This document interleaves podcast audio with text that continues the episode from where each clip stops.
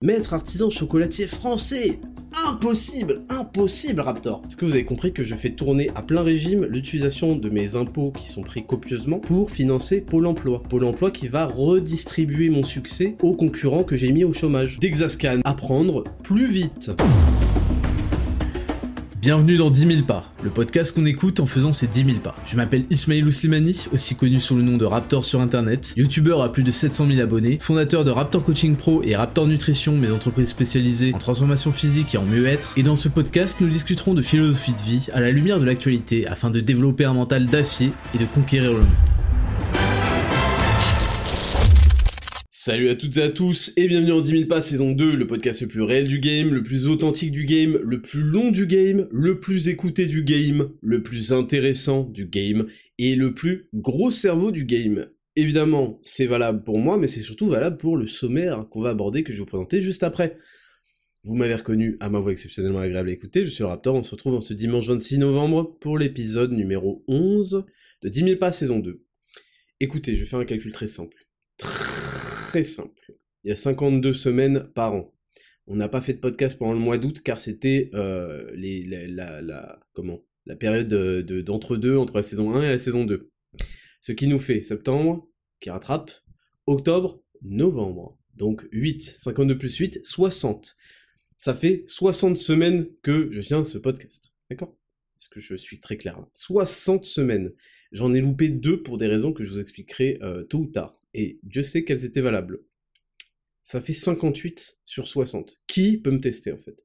Qui peut s'asseoir à ma table, dire Raptor, je suis là depuis 60 semaines, euh, j'ai pas euh, profité du fait que t'aies créé des habitudes, que tout le monde vient sur Spotify pour créer ensuite un podcast et profiter des gens qui viennent sur Spotify et qui s'ennuient en attendant le prochain épisode de 10 000 pas. qui peut me tester? Personne. Ok. Maintenant que c'est dit, je vous souhaite à tous une bonne semaine, c'est la fin de cet épisode. Pas du tout. Aujourd'hui, un programme chargé, un programme costaud comme toutes les semaines.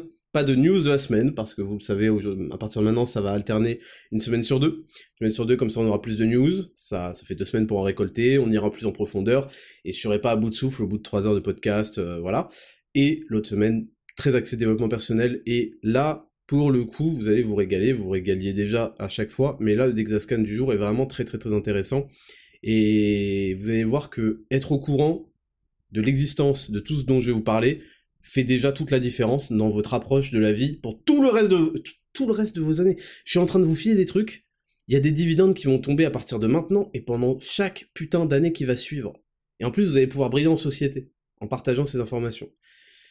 Ah là là là là là, je suis vraiment un cadeau pour l'humanité. Hein. Un cadeau. Un cadeau pour mon ami qui dit de la Palestine, t'entends? Un cadeau Un Desert Eagle américain. Ceux qui auront la ref, je vous salue. J'ai beaucoup de choses à vous dire aujourd'hui. Je vais marquer quelques temps d'arrêt parfois entre mes phrases. On aura d'abord la rubrique numéro 1, la semaine du Raptor. Beaucoup de choses avancent. Beaucoup de choses avancent sur Raptor Nutrition, sur Raptor Coaching Pro.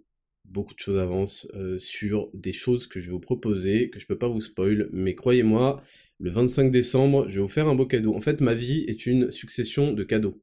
Ça, faut bien le comprendre. Seuls les gens qui se présentent parce qu'il faut quand même venir chercher le cadeau. Seuls les gens qui se présentent euh, vont avoir un sourire, parce que quand on reçoit un cadeau, on est souriant, on est heureux. Ceux qui se présentent pas, c'est tant pis pour eux, mais il y a des opportunités. Je dis ça, je dis rien. Donc, beaucoup de choses à vous donner, à vous donner dans la semaine du Raptor. Rubrique numéro 2, leçon de vie. Cette semaine, la leçon de vie, ce sera respectez votre parole, respectez-vous. On détaillera. Rubrique numéro 3, le Dexascan, votre rubrique préférée. Cette semaine, le Dexascan, j'ai proposé un sondage il y, a, une ou deux semaines, et le sujet numéro 2, c'était la méditation et c'est bien fait. Visiblement, ça vous intéresse. Et le sujet qui a gagné ce sondage, c'était apprendre plus vite. Très intéressant, vous allez voir, c'est très très très intéressant. Rubrique numéro 4, entreprendre.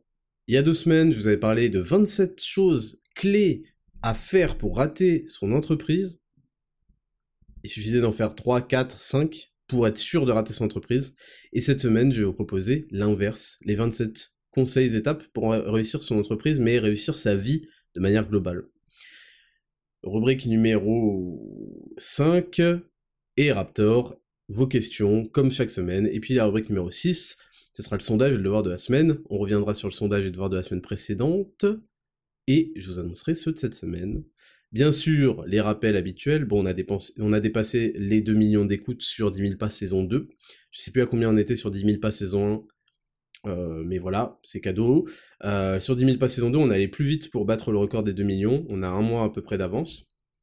Et, euh, et, voilà, ça tue tout. Je vous remercie. Je vous remercie de continuer à partager. Je vous remercie de continuer à me donner votre attention. Et vous n'allez pas le regretter, bien évidemment, puisqu'on est le podcast le plus intéressant du game. Euh, je vais commencer avant toute chose, comme d'habitude, c'est la nouvelle, comme d'habitude, c'est la nouvelle, euh, c'est le nouveau rituel de cette émission. Avant de commencer, je vais vous lire un des commentaires, enfin un des commentaires, un des, un DM que j'ai reçu cette semaine. J'en ai reçu pas mal et euh, bah, j'en ai sélectionné un. Comme d'habitude, je ne vais pas citer le nom pour pas qu'ils se gênés. Et c'est un mec et il me dit Salut Raptor, cela fait 7 ans que je te suis, je suis bien placé pour savoir que tu es un, des rares à autant te soucier de ta communauté. Je ne pouvais pas laisser ton altruisme sans réponse. Alors il y a un an et 6 mois, je me suis repris en main. J'étais en première année d'école d'ingé, je sortais régulièrement et abusais de l'alcool en soirée. Et je venais de rompre. C'est une situation qui rappellera des souvenirs à beaucoup d'entre nous, je pense. Sur tes conseils, j'ai commencé Raptor Bodyweight et appliqué le jeûne intermittent. Ça a été le déclic. J'ai vu que les autres avaient des standards éclatés. J'ai arrêté de faire de la merde et je me suis donné pour objectif d'atteindre mon idéal esthétique. Si je te fais ce message, c'est que je l'ai atteint. Maintenant, je fais toujours Raptor Bodyweight, mais version difficile. Alors, je lis le deuxième screen parce que c'est un deux passages. Jeûne intermittent, 4 œufs, 10 000 pas, pas que sommeil, douche froide le matin. Ma confiance en moi est devenue ma plus grande force. J'ai plus d'énergie, plus de niaque. Voilà pourquoi je fais ce que je fais. Et tiens, bah, je vais en lire un deuxième pour la peine, qui était très intéressant, et pareil, je vais pas le citer. Salut Raptor, je me permets de te contacter pour te remercier. Voilà, depuis enfant, je traînais 5 à 6 kilos de trop, mais depuis 7 ans, je me laissais aller. Résultat des courses, j'ai pris environ 30 kilos. Je suivais Papacito depuis un moment, en l'entendant parler souvent de tes podcasts, de ton podcast 10 000 pas. Merci à lui euh, de me citer, mais je n'osais pas en tant que gras du bide l'écouter par peur que ma conscience me rappelle que si je suis comme ça, c'est uniquement par ma faute. Je fais une pause à ce moment du message parce que il est vrai de fou furieux et je le sais en fait. Et je le sais et je le sais. Je le sais très très bien. Je le sais très très bien. c'est très agréable. C'est très agréable d'avoir du contenu comme je faisais avant sur YouTube, on rigole bien, où on se, met bien, on, on se fend la panse, on, on passe du bon temps, etc. Et c'est très difficile de venir écouter ce podcast-là. Je le sais très très bien, euh, ça ne m'apprend rien. Je le sais exactement pourquoi. C'est très difficile parce que ça demande de mettre son amour-propre de côté l'instant d'une heure, de deux heures, de trois heures pendant une semaine. Ça demande d'accepter que Raptor, ce pauvre connard, parce qu'il y a beaucoup de gens qui doivent se dire ça, et bah peut-être qu'il a quelque chose à m'apprendre. Oh Terrible, terrible. Vous imaginez Vous imaginez placer comme ça Raptor Raptor, ce mec-là, le placer au-dessus comme ça, juste une heure. Dire ah peut-être que ce mec il a quelque chose à m'apprendre, il va me secouer, il va m'aider. Non, c'est une merde. c'est une merde, ce mec il a rien. Vous voyez? Et je le sais, il y a rien de plus dur que de mettre son arrogance de côté. Et c'est pour ça que je suis très heureux de voir ce message, de le lire, et ça me fait vraiment chaud au cœur en fait, parce que c'est la... C'est l'étape zéro par laquelle on est obligé tous de passer. Tous, tous les, les mecs les plus stylés, les plus chauds de votre vie, ils ont mis leur ego de côté pour apprendre de quelqu'un dans un domaine, à un moment. À un moment. On est tous coachés, et les plus grands coachs sont coachés. Et c'est comme ça qu'on progresse en fait. Et c'est ça qui est magnifique, mais je sais très bien que c'est une qualité, c'est la meilleure des qualités, et vous allez le voir dans le Dexascan, c'est la meilleure des qualités. C'est de ne pas être frustré, de mettre de côté sa frustration pour laisser place à de l'excitation, parce qu'on sait que bah, finalement, même en étant le plus égoïste, on va venir écouter ce qu'il dit parce que peut-être que c'est intéressant, ça va m'apporter des choses. Et c'est la raison pour laquelle, et je les salue à moitié, de nombreux ennemis, nombre de mes ennemis écoutent assidûment, assidûment chaque épisode. Et là, ils se retiennent de sourire parce qu'en fait, ils le savent au fond d'eux que c'est des petites fouines, mais ils sont en mode, tu sais, ils sont entre la détestation et euh, bon, euh, donc là ils sont mal là. mais ils écoutent assidûment. Bah oui, parce qu'il faut reprendre peut-être des idées, il faut voir les mécanismes. Ils essaient d'être intelligents, d'analyser quel mécanisme ils utilisent pour nanana, comment il est aussi bon, comment il est aussi performant, comment est-ce que sa communauté le kiffe autant, elle soutient autant, il me faut pareil. Et oui, mais vous vous concentrez pas sur l'essentiel, c'est le message. Vous vous concentrez sur la manière dont je le porte. mais vous resterez mauvais. C'est pas pour rien que vous êtes mes ennemis. Bien sûr, le bien contre le mal. Donc, vraiment, euh, je relis la phrase parce que je la trouve forte et elle est belle. Je suis Papasto depuis un moment, en entendant parler souvent de ton podcast 10 000 pas, mais je n'osais pas, en tant que gras du bide, l'écouter par peur que ma conscience me rappelle que si je suis comme ça, c'est uniquement par ma faute. Mais il y a plusieurs semaines, je me suis mis à écouter tes podcasts et là, j'ai, grâce... Ok, j'ai eu du mal à lire, je m'en excuse. Et là, j'ai eu en gros un putain de déclic dans ma tête. J'ai donc supprimé 95% de la consommation d'alcool que j'avais. Éliminé 95% des McDo ou Burger King. Putain, abusé. Hein. Je me laisse uniquement un fast-food par mois. J'ai mis en application les douches froides. encore une fois, je, je sais en deux screens. Avec le robinet sur le bleu, MDR. Et putain, qu'est-ce que cela peut donner du peps. Et eh bah félicitations, j'ai hâte de voir ta transformation. Déjà, elle a commencé à opérer parce que le mental et le physique ne sont, indissociables pour toutes les raisons du Dexascan, toutes les raisons physiologiques que je vous détaille chaque semaine.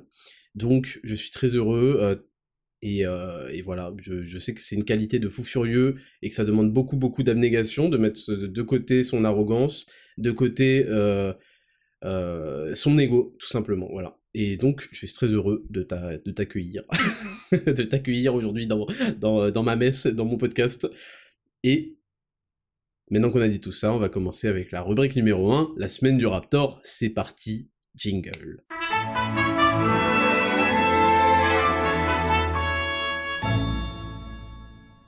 Rubrique numéro 1, la semaine du Raptor, une semaine extrêmement riche. Par où je vais commencer? Je vais commencer par euh, dans l'ordre chronologique. D'abord, on a eu, bon, on a eu le retour des bars, mais ça me semble que j'avais parlé la semaine dernière, mais ça, s'est mis un peu à cheval.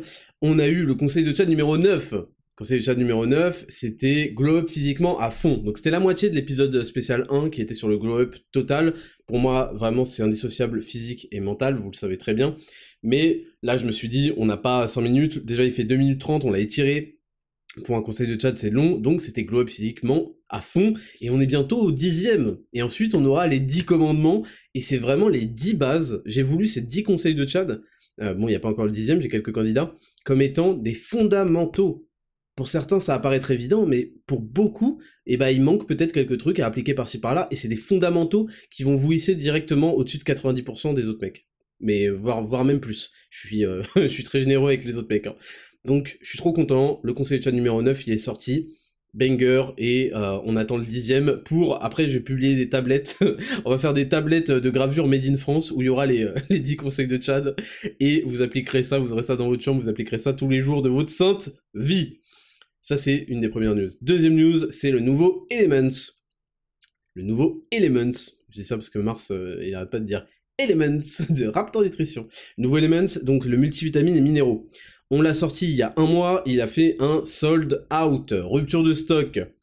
Ça, c'est euh, la, mauvaise nouvelle. Mais la bonne nouvelle, c'est que j'avais anticipé.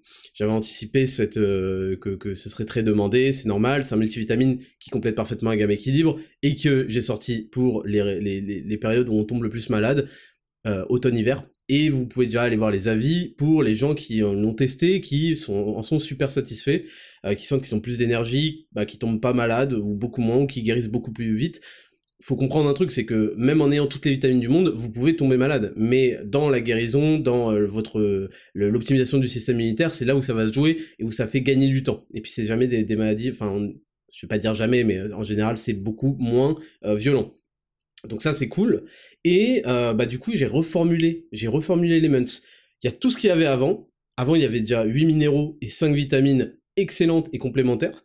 Euh, de la gamme équilibre. Et en fait, j'ai décidé d'y ajouter toutes les vitamines du groupe B. Il y avait certaines vitamines du groupe D, il y avait la, la PP, aussi appelée la B3, et la B8. Euh, et donc j'ai sorti euh, bah, une nouvelle version améliorée avec toutes les vitamines du groupe B pour être encore plus en forme, pour avoir encore moins de carences. Et surtout, bah, c'est au même prix. C'est au même prix. Euh, bon, moi, j'ai dû payer un petit peu plus, mais j'ai refusé de changer le prix. Donc, c'est cadeau pour tous les nouveaux Elements. Là, on est sur 8 minéraux et 11 vitamines. Voilà. Troisième euh, chose qui s'est passée cette semaine. Ah oui, il faut que je vous parle de ça. Le grand baronnet. Qu'est-ce que c'est le grand baronnet? Le grand baronnet, c'est l'élevage de charpés d'où viennent Batom, et Tampo, et Petit Ours, et qui est Petit Ours. Ok? Et en fait, c'est le meilleur élevage, c'était le meilleur élevage euh, de charpés de France. Il y a plein de charpés, mais les plus beaux charpés, les mieux pliés, les plus mignons, les plus minours, ça venait du Grand Baronnet. Et on a appris cette semaine qu'ils arrêtaient leur activité. Voilà. Ça nous a fait mal au cœur parce que en fait, Betty est fan de, de Sharpay. Non, mais c'est très bizarre ce que je vais vous raconter. Elle est extrêmement fan de Sharpay, en fait. Et genre, euh, elle allait régulièrement voir les nouvelles portées. Si vous avez une meuf, dire, si vous avez une meuf dans votre vie, vous avez déjà connu une meuf qui est comme ça, elle kiffe les animaux, euh, laisse tomber. Et en fait, elle va voir régulièrement les euh, nouvelles portées de Sharpay qu'il y avait. Il y en avait un qui s'appelait Oum Papa, il était trop mignon, bref. oui, parce que du coup, moi aussi, je suis au courant. Et voilà, on est dégoûté parce que ont, ça y est, c'est fini, ils arrêtent leur activité. Et donc, la race va peut-être s'éteindre. Voilà. La race des Sharpay va peut-être s'éteindre alors que c'est les meilleurs chiens de Noël, c'est les meilleurs chiens de décoration. Qualificatif horrible. Non, voilà, ça, je voulais juste en parler rapidement pour la semaine du Raptor parce que euh, ça nous a fait de la peine et on s'est dit qu'on avait les deux derniers euh, gardiens du temple officiels de France. En plus, ils sont, frères, ils sont demi-frères et sœurs. Voilà. Ensuite, cette semaine, il y a eu le tournage avec Félix. Vous l'avez vu pour ceux qui suivent sur Instagram, à Raptor vs Font. Il y a eu le tournage avec Félix. Pardon. On est en train de tourner le cadeau pour le 25 décembre. Alors, je viens de me rendre compte en le disant, je viens de me rendre compte, en le disant que le cadeau était exclusivement destiné aux hommes. Ce qui est délicat. Ce qui ne va pas aider ma réputation, disons. Donc, je vais réfléchir à quelque chose pour les femmes, pour me faire pardonner, mais tout dépend du nombre, il faut que j'examine les statistiques. les meufs, si vous partagez pas assez à d'autres meufs, c'est comme pour les l'e-sport, c'est comme pour le football, vous allez finir par rager, ok? Donc si je vois pas une augmentation du nombre de meufs dans les prochaines semaines, vous aurez rien Rien Un Noël nul Comme les Noëls à l'ancienne de nos grands-parents, une, euh, une clémentine et une orange pour Noël, voilà ce que vous aurez les meufs, ok? Donc on a tourné, euh, c'est un gros cadeau qui est exclusif aux hommes et qui sera disponible le 25 décembre. Je vous en dirai plus au fur et à mesure, mais sachez que voilà, j'ai encore plié le game. C'est chiant.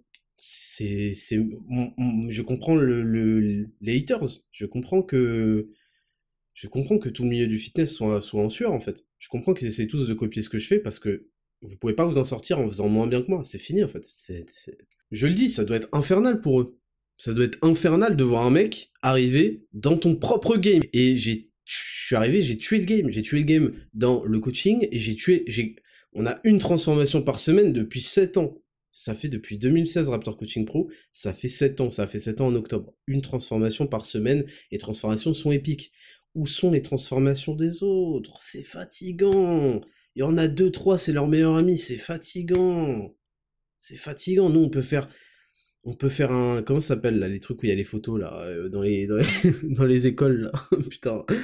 Un, putain bon j'ai plus le mot mais vous avez compris. On peut en faire on peut en faire plein on peut les imprimer on peut en faire un calendrier de l'avant avec une transformation pour les prochains Noël sur 14 décennies. Voilà ce qu'on peut faire. Et donc c'est fatigant. Je me mets à leur place. Il y a un mec qui arrive il encule le game le game des compléments alimentaires je l'ai pris et je l'ai mis à ma botte bah oui c'est chiant infernal, infernal. Et même t'es là tranquille, entre gens nuls, tu fais des trucs nuls et tout, il y a un mec qui arrive, il met la barre 25 euh, milliards de kilomètres plus haut. Impossible de, matcher. Impossible Donc il prend toutes les parts de marché, il prend tout. Bah oui, je sais, mais c'est comme ça. Et je, suis en train de m'échauffer, en fait, c'est ça le problème. C'est qu'on est en train de faire du saut en hauteur, j'ai mis la, barre 25 km plus haut, mais c'est échauffement, tu vois, j'ai pas envie de me faire de claquage, donc on y va doucement. On y va doucement. Aïe, aïe, aïe, aïe, aïe. Bon, Next news euh, de la semaine, on prépare le calendrier de l'avant, on va vous faire des beaux cadeaux, on va faire du contenu original, je vous ai déjà dit, vous allez voir ce que c'est d'avoir une communication originale, réfléchie, qui déchire, et ce qui fait aussi qu'on a, on a creusé euh, l'écart et on a, on a explosé le game également. Et je finis avec le poste qui veut gagner des Raptors Nutrition. On a créé un poste qui veut gagner des Raptors Nutrition. Ce poste-là, il arrive en général une semaine, dix jours avant un prochain banger, qui va encore une fois retourner le game. Pour une fois, dans les propositions qu'on vous a faites, il y en avait deux qui étaient valables. Je vais vous les relire, tiens, je vais vous les relire. Il y en avait deux qui étaient valables, qui, qui se tenaient. Et pour une fois dans l'histoire des qui veut gagner des Raptors Nutrition, il y a eu beaucoup de mauvaises réponses. La question est la suivante. Quel sera le prochain banger Raptor Nutrition? A. Un gainer bourré de sucre et de calories pour être sûr de bien prendre du gras cet hiver. B. Du foie gras végétal enrichi en vitamine B12 pour bien dégoûter toute la famille au repas de Noël. C. Un nouveau goût entièrement naturel pour notre whey au bon lait français, mais pas vanille ou fraise, désolé pour les palais de Rottweiler. Et beaucoup de gens ont répondu la C. Et ils ont fait ouais, si vous écoutez le podcast, vous savez, c'est... Non, non, non, non, les gars. J'ai dit, on est en train de réfléchir à travailler sur un nouveau goût de whey. Ça met du temps, on est des professionnels. C'est pas on vous saupoudre un peu d'arômes chimiques de merde, et hop, un nouveau goût de whey, et hop, on en fait 10. non, non, non, on est des professionnels. Vous savez qu'on fait tout entièrement naturellement, avec du lait français, que ça met plusieurs jours pour être testé, nanana, qu'ensuite il y a des prototypes, qu'il faut les, les, goûter. Moi, je valide que des trucs qui ont minimum 10 sur 10, donc c'est compliqué. Je dis, allez, renvoyez-moi cette merde, c'est uniquement 9,5 sur 10. Moi, je vends pas du 9,5 sur 10. Les autres, ils vendent du 6, 5. Moi, je veux du 10, pas du 9,5. C'est nul, on renvoie, et ça prend du temps. Donc non, c'est pas pour tout de suite, là, ouais. La bonne réponse était la réponse D. D une pâte à tartiner onctueuse et savoureuse réalisée par un maître artisan chocolatier français. Et oui Mais ça vous a paru trop gros Trop beau pour être vrai Comment ça, un maître artisan chocolatier français qui fait des pâtes à tartiner onctueuses et savoureuses, délicieuses, Raptor Nutrition 10 sur 10 C'est impossible on peut pas réaliser déjà des pâtes à tartiner made in France avec des ingrédients de qualité, avec des noisettes du Piémont. On peut pas faire ça. On peut pas, c'est impossible. Mais déjà, faire ça, alors faire valider élaboré en collaboration par un maître artisan chocolatier français. Mais non, arrête Raptor, arrête, c'est trop, c'est une blague. Je peux pas, je peux pas y croire. Je peux pas. Ouais, elle est pas bonne. Ou alors, mais si, parce qu'elle parce qu'elle a été faite par un maître artisan chocolatier français. Elle peut pas être pas bonne. Si c'était un maître artisan chocolatier italien, on sait pas. Un maître artisan chocolatier thaïlandais, bof un maître artisan chocolatier suisse. Là ça va mais chocolat suisse un peu un peu sur surcoté un petit peu dégueulasse le chocolat suisse on va pas se mentir. Non. Un peu trop chocolat au lait les, suisses ils ont des goûts bizarres. Non un maître artisan chocolatier allemand. Non pas bon. Currywurst en spécialité. On est sur une nation qui, qui prend du, du, gras et voilà qui et qui se contente de boire de la bière dans, dans le tramway. Non non. Maître artisan chocolatier français. Impossible, impossible, Raptor, impossible. Tu fais des, merveilles, mais c'est impossible. Je ne peux pas te croire. Je ne peux pas te croire. Et si? Et si? Vous avez pas compris qu'en fait, je, je c'est fini le game? Est-ce que vous avez compris que les autres égale chômage? Est-ce que vous avez compris que je fais tourner à plein régime l'utilisation de mes impôts qui sont pris copieusement pour financer Pôle emploi? Pôle emploi qui va redistribuer mon succès aux concurrents que j'ai mis au chômage. Et oui, je, vous savez, je pense à tout le monde, je fais un cercle vertueux. C'est-à-dire que même quand je prends tout le marché, je pense à eux, chômage, allocations diverses, APL, etc., etc. Et oui. Donc, vous êtes à l'aube d'un banger, d'une délicieuserie, vous n'avez pas idée. 90% de sucre en moins qu'une pâte à tartiner classique. Les pâtes à tartiner classiques tournent à 55 grammes au 100. 55 grammes de sucre au 100. La mienne, je vous donne pas encore le nom, la mienne c'est 5. 5. C'est-à-dire que c'est rien. C'est-à-dire que dans 100 grammes de, de pâte à tartiner classique, la moitié c'est du sucre, plus que la moitié. 80% d'acide gras saturé en moins Vous êtes pas prêts. Vous, croyez, que je blague. C'est ça qui est infernal. Vous pensez que je blague. Vous pensez que je plaisante. Bah non. Bah non. Et en plus, j'ai annihilé la fraude de l'appellation pâte à tartiner protéinée. Parce qu'en fait, les pâtes à protéinées, c'est parce qu'ils vont mettre, je sais pas, euh, des cacahuètes, ça va faire augmenter les protéines. En fait, ça sert à rien. Ou alors ils vont massacrer la recette en mettant de la whey ou des protéines d'isolat de, de, pois chiches ou je sais pas quoi.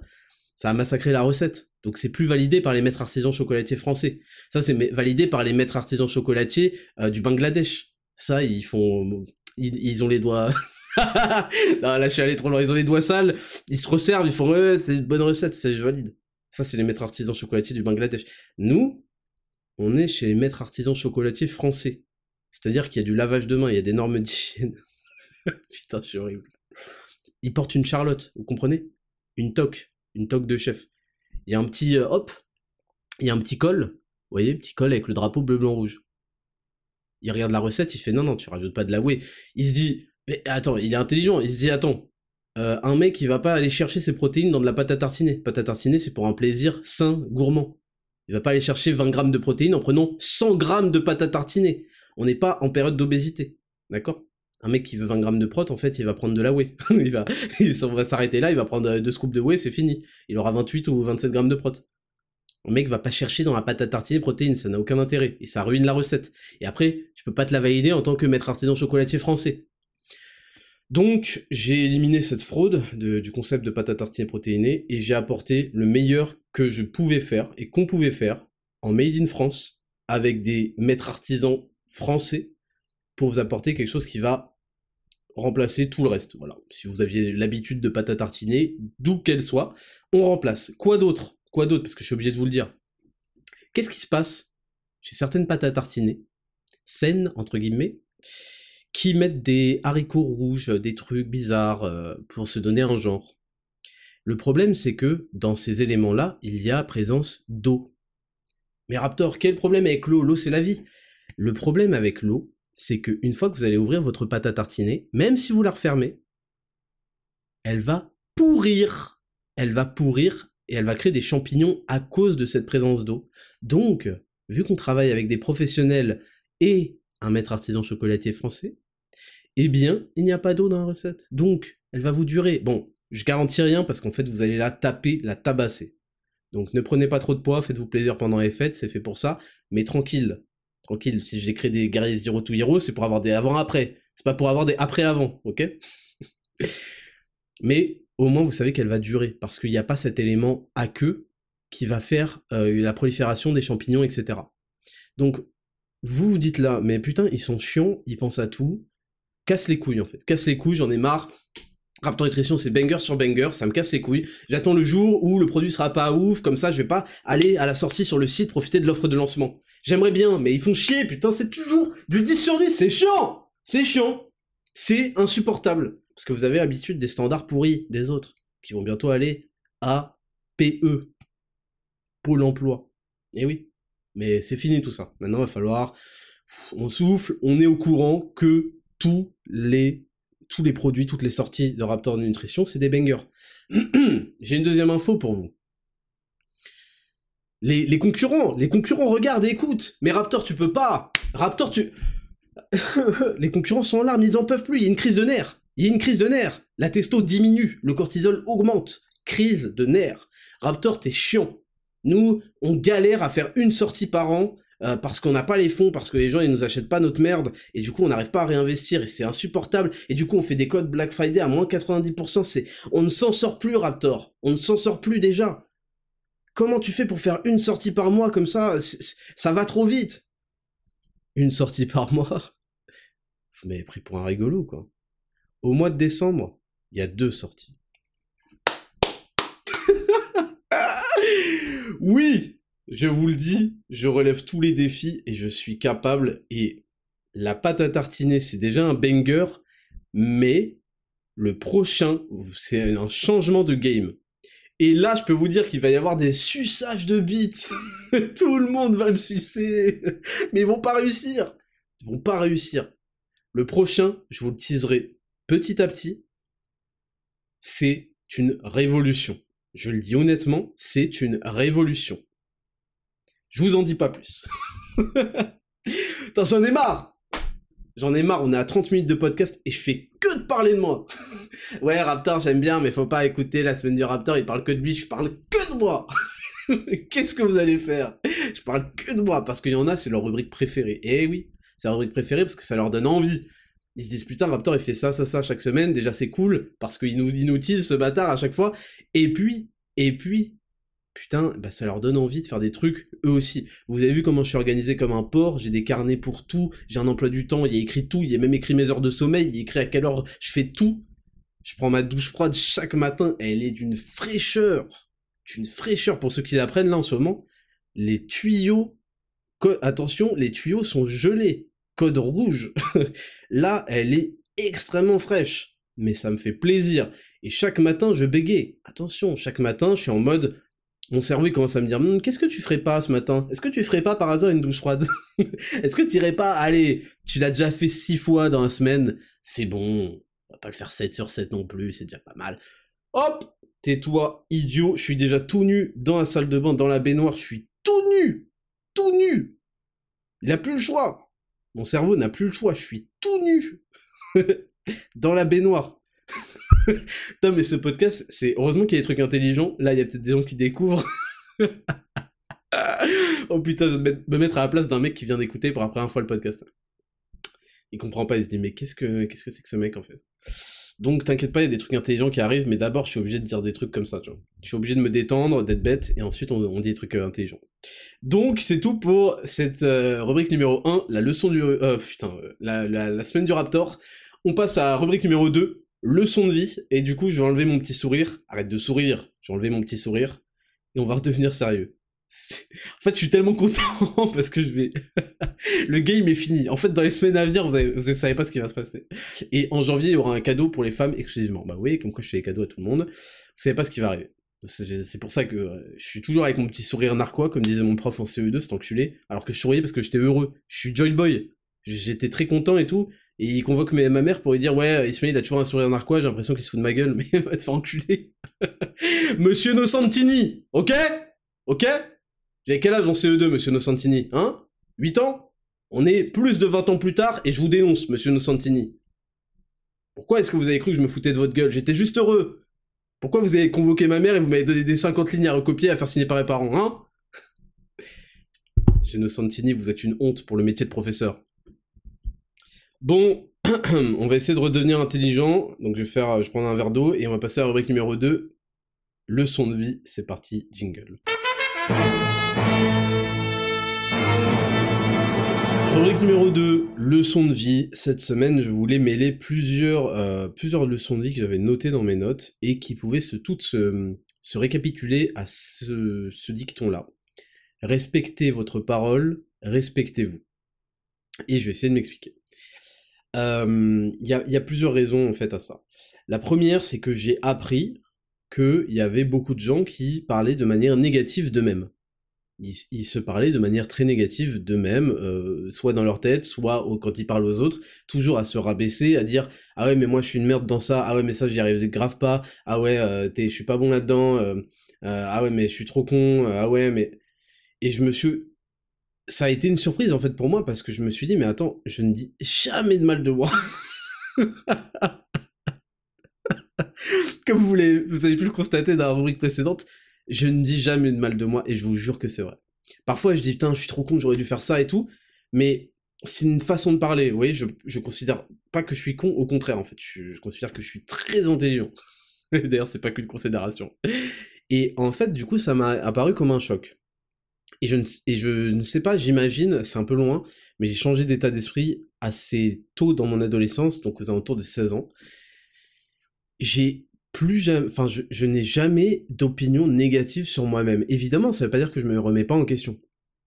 Au contraire, je me remets toujours en question, j'essaie de voir ce que je fais de mal, ce que j'analyse beaucoup, je réécoute beaucoup ce que je dis, ce que je fais, je regarde, j'essaie de voir ce que j'ai mal fait, tac tac tac, comment ça s'améliore, j'analyse mes erreurs, j'analyse mes trucs, et je pars du principe que ce que je dis doit être prouvé avant de me persuader de certaines, euh, certaines idées, certains paradigmes, c'est-à-dire un ensemble d'idées qui, qui façonnent mon monde et ma pensée. Mais je ne me dis jamais des choses négatives en fait. Et j'ai été très étonné d'apprendre qu'en fait c'était le cas de beaucoup de personnes. Et donc beaucoup de personnes là qui m'écoutent, probablement ça vous concerne. Euh, et là, je vais vous dire, faites très attention à ce que vous dites. Faites très attention à votre pensée. Je vais répéter le fil conducteur pour pas le perdre, mais vous allez voir que tout est lié. Respectez votre parole, respectez-vous. La première chose, c'est faites très attention à l'idée que vous faites de vous-même, parce qu'elle pourrait très bien définir votre identité aujourd'hui et à l'avenir. En fait, il faut que vous sachiez qu'il y a eu plein d'études menées sur des gens, et c'est pour ça faites très attention avec qui vous vous entourez, de qui vous vous entourez, et faites très attention à ce que vous dites à vos proches et à vos futurs enfants, si vous en avez pas encore, mais si vous en avez déjà, faites très attention à ce que vous dites à vos enfants. Alors premièrement, il a été, il a été prouvé que d'ailleurs les enfants, euh, quand on les félicitait pour des traits de leur caractère, comme « Ouah, t'es trop intelligent », eh bien, ça avait un effet négatif sur eux, parce que le jour où ils vont atteindre un problème qu'ils n'arrivent pas à résoudre, par exemple dans le cadre de l'intelligence, ils vont se dire ah bah je suis pas assez intelligent, je suis pas. Alors que quand on félicite un enfant sur ses qualités euh, de, morale, de persévérance, euh, c'est bien, t'as bien continué, même quand t'as pas réussi, t'as réussi, t'as as continué à faire l'effort de chercher, etc., etc. Et bah on observe qu'il est bien plus performant justement dans les futures euh, dans les futures résolutions de problèmes. Donc premièrement, vous voyez le pouvoir des paroles et de la pensée. Là, on arrive dans le moment où il y a les fils de pute de zététiciens et les euh, débiles mentaux qui vont croire que je, dis des trucs ésotériques sur le pouvoir de la pensée, gna gna, euh, la, secte chamanique de 10 000 pas, blablabla. Allez vous faire enculer, vous pouvez très bien partir. Je serais très heureux que vous l'ayez fait bien avant, mais si vous êtes encore là, c'est le moment. N'hésitez surtout pas. Pour les autres, puisqu'on est entre personnes intelligentes, il faut que je vous révèle certaines choses. Il y a des études qui ont également montré que répéter à quelqu'un qu'il était moche, le transformer en personne encore plus moche. ok? Répéter à, son enfant ou répéter à, quelqu'un, à ses potes, etc. Oh, ah, t'es moche, t'es moche, t'es moche, t'es moche, a rendu les gens moches. Et au contraire, leur dire t'es beau, t'es malin, tes trucs, les a poussés par je ne sais quel mécanisme à adopter les traits de la façon dont les gens les ont euh, considérés. Parce que au-delà de la façon dont les gens vous considèrent, c'est ensuite comment vous, vous considérez. Et avant d'écouter euh, 10 000 pas ou n'importe quelle euh, leçon de développement personnel qui, va vous dire allez, envoyer la vie des autres euh, se faire chier, alors moi je vous dis plutôt coefficienter la vie des autres. Parfois il est intéressant, il va valoir un coefficient 3, et des fois il va valoir un coefficient 0. Donc ça c'est plutôt mon conseil. Mais avant ça, on a tendance à, euh, par un élan démocratique, parce qu'on est brainwashed euh, à croire que la démocratie c'est un bon truc et qu'une voix vaut une voix et que là y a une répartition uniforme de la pertinence, c'est pas du tout le cas. Eh bien, on a tendance à associer ce que les gens pensent de nous à ce qu'on va penser soi-même de nous. Et ce qu'on pense de nous définit notre identité. Faites très attention aux idées négatives que vous allez avoir de vous. Il y a un réel pouvoir de votre parole alors on appelle ça la pensée quand la parole elle est interne et qu'elle n'est pas prononcée, mais moi je vais appeler ça la parole. Il y a un pouvoir de votre parole sur vos actes, votre, euh, votre identité, vos actions futures. Vous avez besoin de parler positivement de vous-même. Vous en avez besoin, c'est même crucial. Et ensuite, à ce moment-là, vous allez donc élever les standards vis-à-vis de vous-même, vous allez vous donner la possibilité de prouver ces choses-là que vous affirmez sur vous-même. Et c'est là où vont entrer en jeu vos actions, vos résultats, vos compétences, etc. Mais vous allez avoir beaucoup de mal à, réussir des choses dans la vie si vous passez votre temps à vous réduire, à vous downgrade, à vous truc, truc, truc. Et c'est pour ça que j'ai déjà fait plein de podcasts sur la modestie, qui est une plaie, parce que elle va vous forcer à vous downgrade des choses où vous devriez être éclatant de, de, qualité et et d'adjectifs vous concernant. Et faites attention, faites très très attention à ça. Et, euh, et je suis terriblement mal à l'aise pour ceux dont, euh, dont c'est la vie, c'est-à-dire de se réduire, de ce truc, de ce truc, parce que vous allez adopter, vous allez adopter mécaniquement, vous savez, c'est comme ces signaux qui, qui ne trompent pas. Quand une femme est attirée par vous, elle se touche les cheveux. Vous voyez? Mécaniquement, vous allez adopter des signaux parce que votre cerveau, qui est une, une puissante machine, et on va le voir dans le Dexascan, très très très puissante machine, très complexe, va envoyer des signaux, des neurotransmetteurs, des choses pour commander à votre corps d'être cohérent. Votre corps va être cohérent avec votre esprit. C'est exactement pour ça que je vous dis de développer un physique fort pour accueillir un mental fort. Parce que votre corps va, vraiment entrer en synergie pour avoir de la cohérence. Donc attention à ce que vous vous auto-persuadez, ce dont vous vous auto-persuadez, à ce que vous pensez de vous, à vos paroles. Autre chose, c'est que du coup, si vous voulez avoir de la crédibilité dans votre auto-hypnose, parce que c'est un peu de ça qu'il s'agit, hein, quand vous dites, bah, je suis quelqu'un de très intéressant, je suis quelqu'un de très malin, je suis quelqu'un qui est capable, je suis quelqu'un qui fait les choses. Pour que cette hypnose, euh, entre guillemets, fonctionne, sans, je veux pas dire qu'il s'agit de répéter des trucs faux pour qu'ils deviennent vrais. Euh, je suis une marmotte, je suis un astronaute, je suis je sais pas quoi, euh, je peux faire le 50 km en 20 minutes. C'est pas ça que je suis en train de dire. c'est quelque chose de plus terre à terre. Mais pour que cette chose soit vraie, il faut se mettre à respecter sa propre parole. Je vais vous donner un exemple. Si vous disiez à des amis euh, que vous veniez déjeuner ou dîner chez eux euh, chaque semaine, vous dites ah j'ai un, vendredi soir et ça fait trois mois et vous êtes toujours pas venu. Vous n'êtes jamais venu un seul vendredi soir. Est-ce que vous pensez que ces amis vont attribuer une grande valeur à votre parole? Elle en a pas. Elle en a pas parce que vous leur annoncez des choses, elles se produisent jamais. Eh bien en fait, faites très attention et vraiment, vous êtes peut-être même encore plus concerné dans ce podcast, parce que souvent, je vous donne des devoirs de la semaine, je vous propose des choses, des, protocoles, des trucs comme ça, et peut-être que, comme ça, sous l'excitation, vous dites, bah, je vais le faire. Et peut-être que c'est jamais arrivé, le je vais le faire. Faites très attention à ça, parce que c'est exactement comme le fait de pas se pointer au rendez-vous, là, de votre pote, au dîner, euh, chaque fois, c'est que, bah, il vous respecte plus, votre parole a plus de valeur, et donc, en fait, ça va être le même phénomène avec vous-même parce que vous n'avez pas respecté votre, vous vous êtes pas respecté, vous n'avez pas respecté votre parole vis-à-vis de vous. Vous avez dit que vous feriez quelque chose et vous l'avez pas fait. Vous ne vous faites plus confiance et ça, ça vous renvoie des feedbacks extrêmement négatifs qui vont shaper, euh, euh, euh, former, ouais, formater votre pensée de vous vous allez vous dire, mais en fait, je suis un mec pas fiable. J'ai dit que je devais faire ça, je l'ai jamais fait. Ah ouais, putain, c'est vrai que ça fait trois mois que j'essaye. Ah ouais, et là, et là, en fait, il va se passer un mécanisme qui est le pire mécanisme, qui fait partie des conseils de chat, le numéro 3 d'ailleurs, c'est que vous allez trouver des excuses pour ne pas avoir un avis désastreux sur vous, mais il sera quand même désastreux, et puis votre physique, votre cerveau va adopter des, des, des, des habitudes, des comportements, des, des manières de se tenir en adéquation avec ça.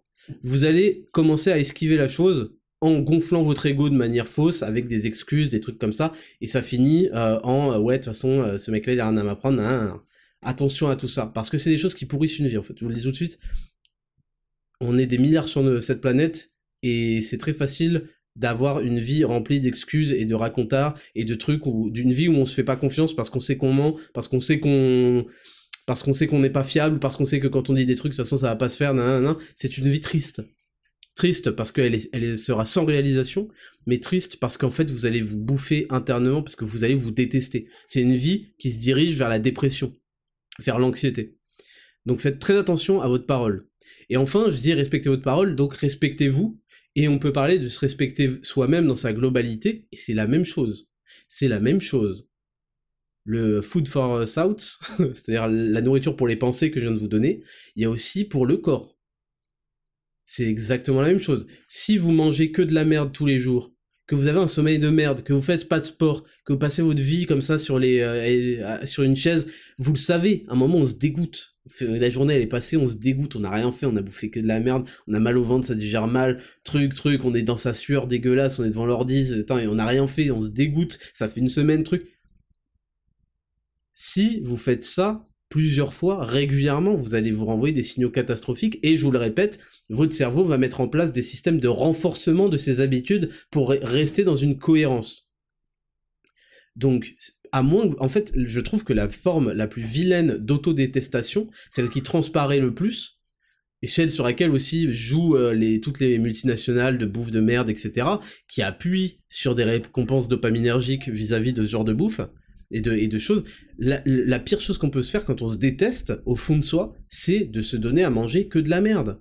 J'espère que vous en rendez compte. Si vous détestez, que vous négligez complètement un être humain, un bébé, euh, un chien, euh, votre avatar dans euh, les Sims, dans je sais pas quoi, bah vous lui donnez que de la merde à manger. Il y a plein de mecs dans World of Warcraft, ils mangent des gros, des, des, repas de ouf qui donnent des buffs. Tu sais, si tu t'assois et manges pendant 15 secondes, t'auras plus 100 en sagesse.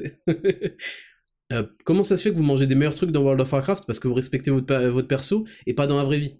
Donc avoir une nourriture de merde, s'envoyer des trucs où on sait très bien qu'on va se sentir mal et que c'est pas optimal pour son fonctionnement, etc., c'est ne pas se respecter.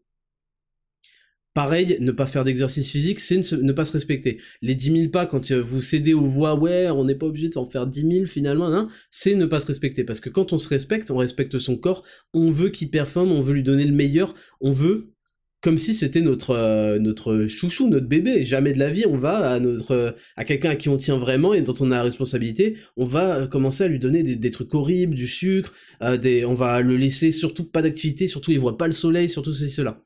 Donc voilà, c'était juste pour vous donner ces trois éléments qui forment selon moi un tout. Et ce tout, ça s'appelle respectez votre parole, respectez-vous. Faites très attention à tout ce que je viens de vous dire. Et ce sera tout pour cette leçon de vie.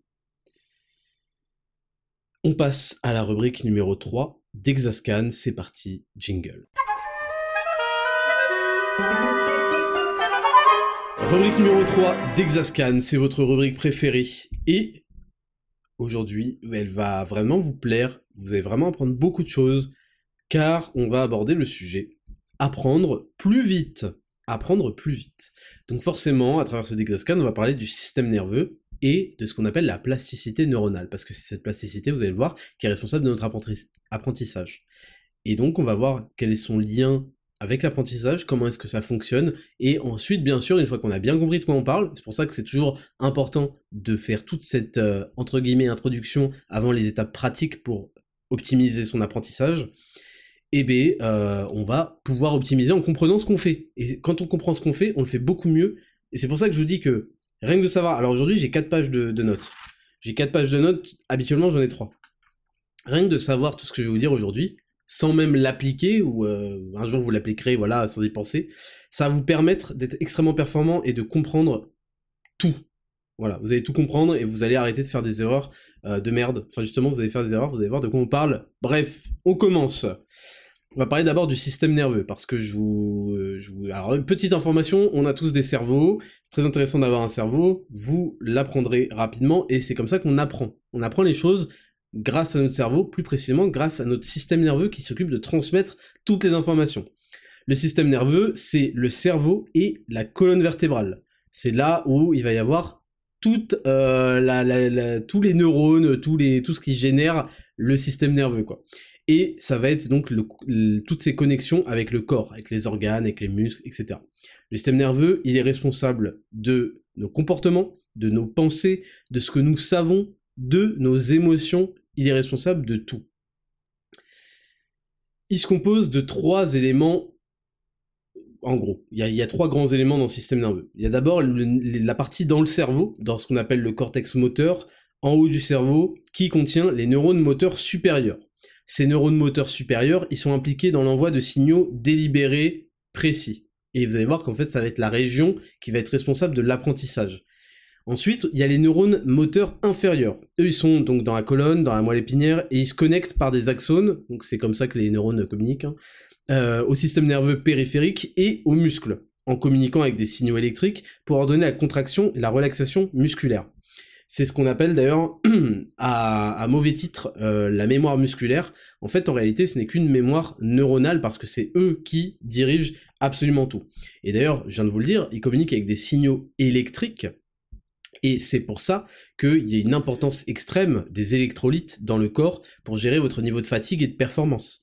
Les électrolytes, je le rappelle, c'est très globalement et très fortement le sodium, et ensuite le magnésium et le potassium. Et c'est grandement, grandement, le sodium. En général, on est en manque de sel. C'est pour ça que moi je mets du sel dans mon eau, par exemple, et que je mets du play euh, pendant que je vais m'entraîner, parce que tout ça, toutes ces communications électriques euh, dans, les, le système neuronal fonctionnent très bien grâce à la bonne conduction de l'électricité. Et en fait ces électrolytes vont apporter euh, vont être chargés etc vu que c'est des ions blablabla. Bon bref. Tout ça pour vous dire que c'est comme ça que communiquent les neurones et donc, cette partie des neurones moteurs inférieurs, dans la moelle épinière, ils vont obéir à deux choses. La première, c'est les neurones moteurs supérieurs, ok Et la deuxième, c'est ce qu'on va appeler le CPG, Central Pattern Generator. En français, c'est euh, le réseau locomoteur, spinal, ok Et lui, il va être situé dans toute la colonne vertébrale. Donc je rappelle, on a les supérieurs dans le cerveau, dans le cortex moteur. Ensuite, ça descend un peu dans la moelle épinière, c'est les euh, neurones moteurs inférieurs. Et ensuite dans toute la colonne, c'est ce central pattern generator qui, en fait, lui va être responsable des actions répétitives basiques. Marcher, je pense que personne n'a besoin de réfléchir pour se tenir droit, et pourtant il y a tout un jeu de balance, et puis vous marchez, voilà. respirer, Personne n'a besoin de réfléchir pour respirer, j'espère en tout cas. Et en fait, par exemple, si vous avez envie d'accélérer la marche, délibérément, eh bien ça va être les neurones moteurs supérieurs qui vont prendre le relais pour transmettre l'information. Si vous avez besoin de marcher plus lentement, de ralentir, il va y avoir... Alors que quand vous êtes en mode, euh, en mode routine, ça tourne tout seul. Euh, par exemple, pour certains, ça, quand ils conduisent, maintenant, ça tourne tout seul, ce genre de choses. C'est pris en charge par le CPG. Il y a plein de gens qui ont des énormes automatismes parce que ça fait 10 000 heures qu'ils font, je sais pas, euh, de la boxe, ceci, cela.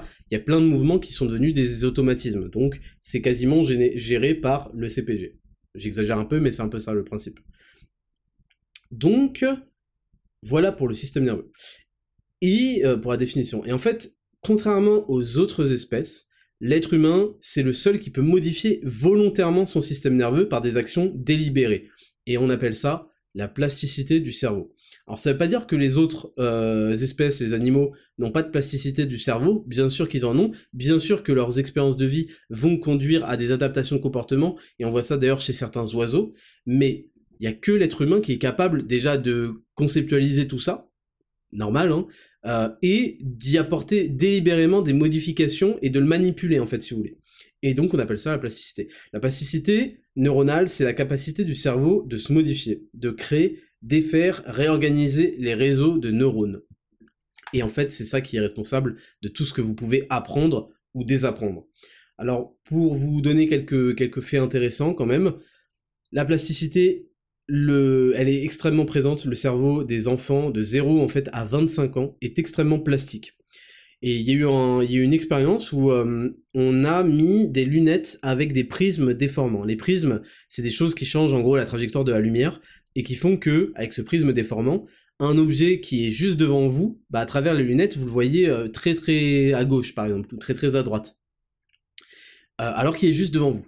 Et en fait, on a mis ça à des individus qui avaient entre 0 et 25 ans, enfin j'imagine qu'ils avaient plus entre 18 et 25 ans qu'autre chose, et on a mis ça à des individus qui en avaient, je sais pas, la quarantaine, et les individus inférieurs à 25 ans, au bout d'un moment assez rapide, hein, au bout de quelques heures, ils ont réussi à recalibrer le cerveau pour vous donner un peu un exemple de plasticité hors norme. Vous imaginez que toute notre plasticité représentationnelle, on arrive à, voir les choses en face, on sait exactement à quel niveau c'est, à quelle distance.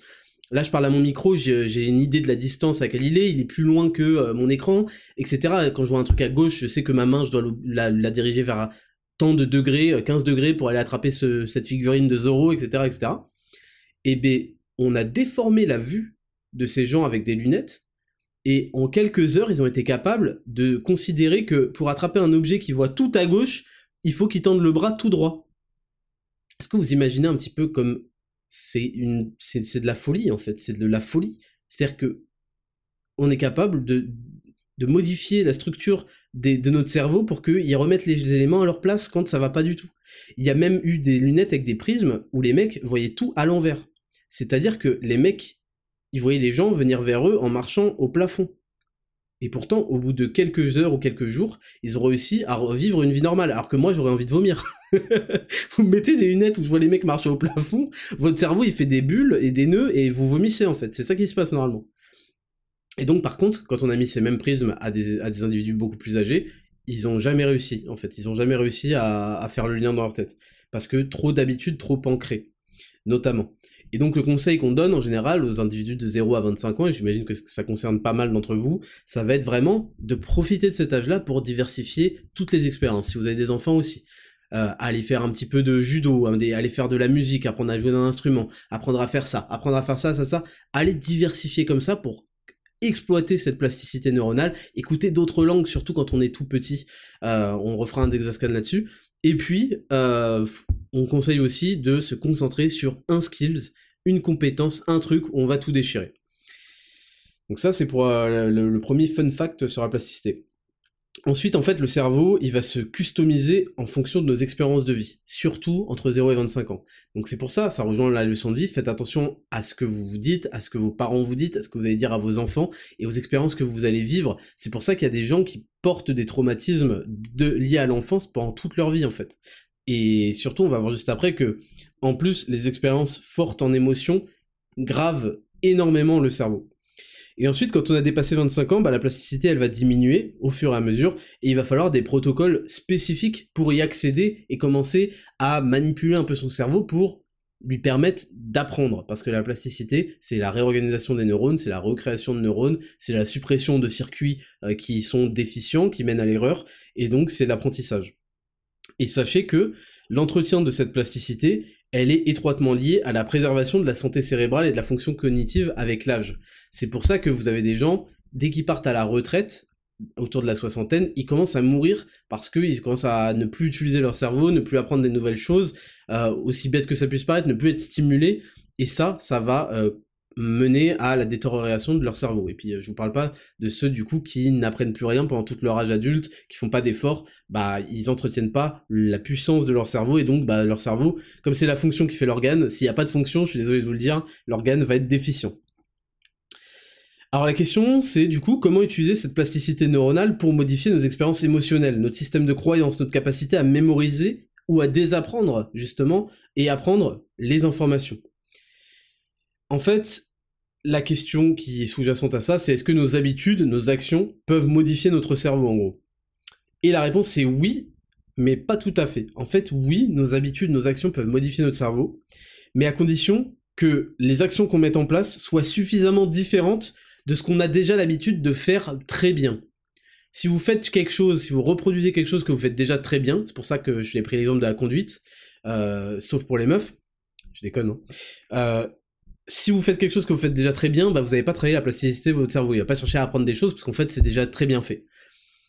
Comment ça se fait? Bah en fait vous allez voir que tout repose sur le concept d'erreur. Et donc bah, c'est faux de croire, il faut pas croire que n'importe quelle expérience va modifier notre cerveau. C'est que des choses qu'on va répéter et dont on n'a pas l'habitude. Et en fait, a un moment on va en avoir l'habitude et on va plus apprendre grand chose dans ces domaines-là. Le cerveau, il change en fait, on a observé que le cerveau changeait quand certains neurotransmetteurs, c'est un cocktail qui prend trois grands neurotransmetteurs qui sont l'acétylcholine, l'adrénaline et la dopamine. Normalement, l'adrénaline et la dopamine, ça doit vous dire quelque chose. Bon, la dopamine, c'est l'hormone de la motivation. Vous allez voir à quel moment elle intervient.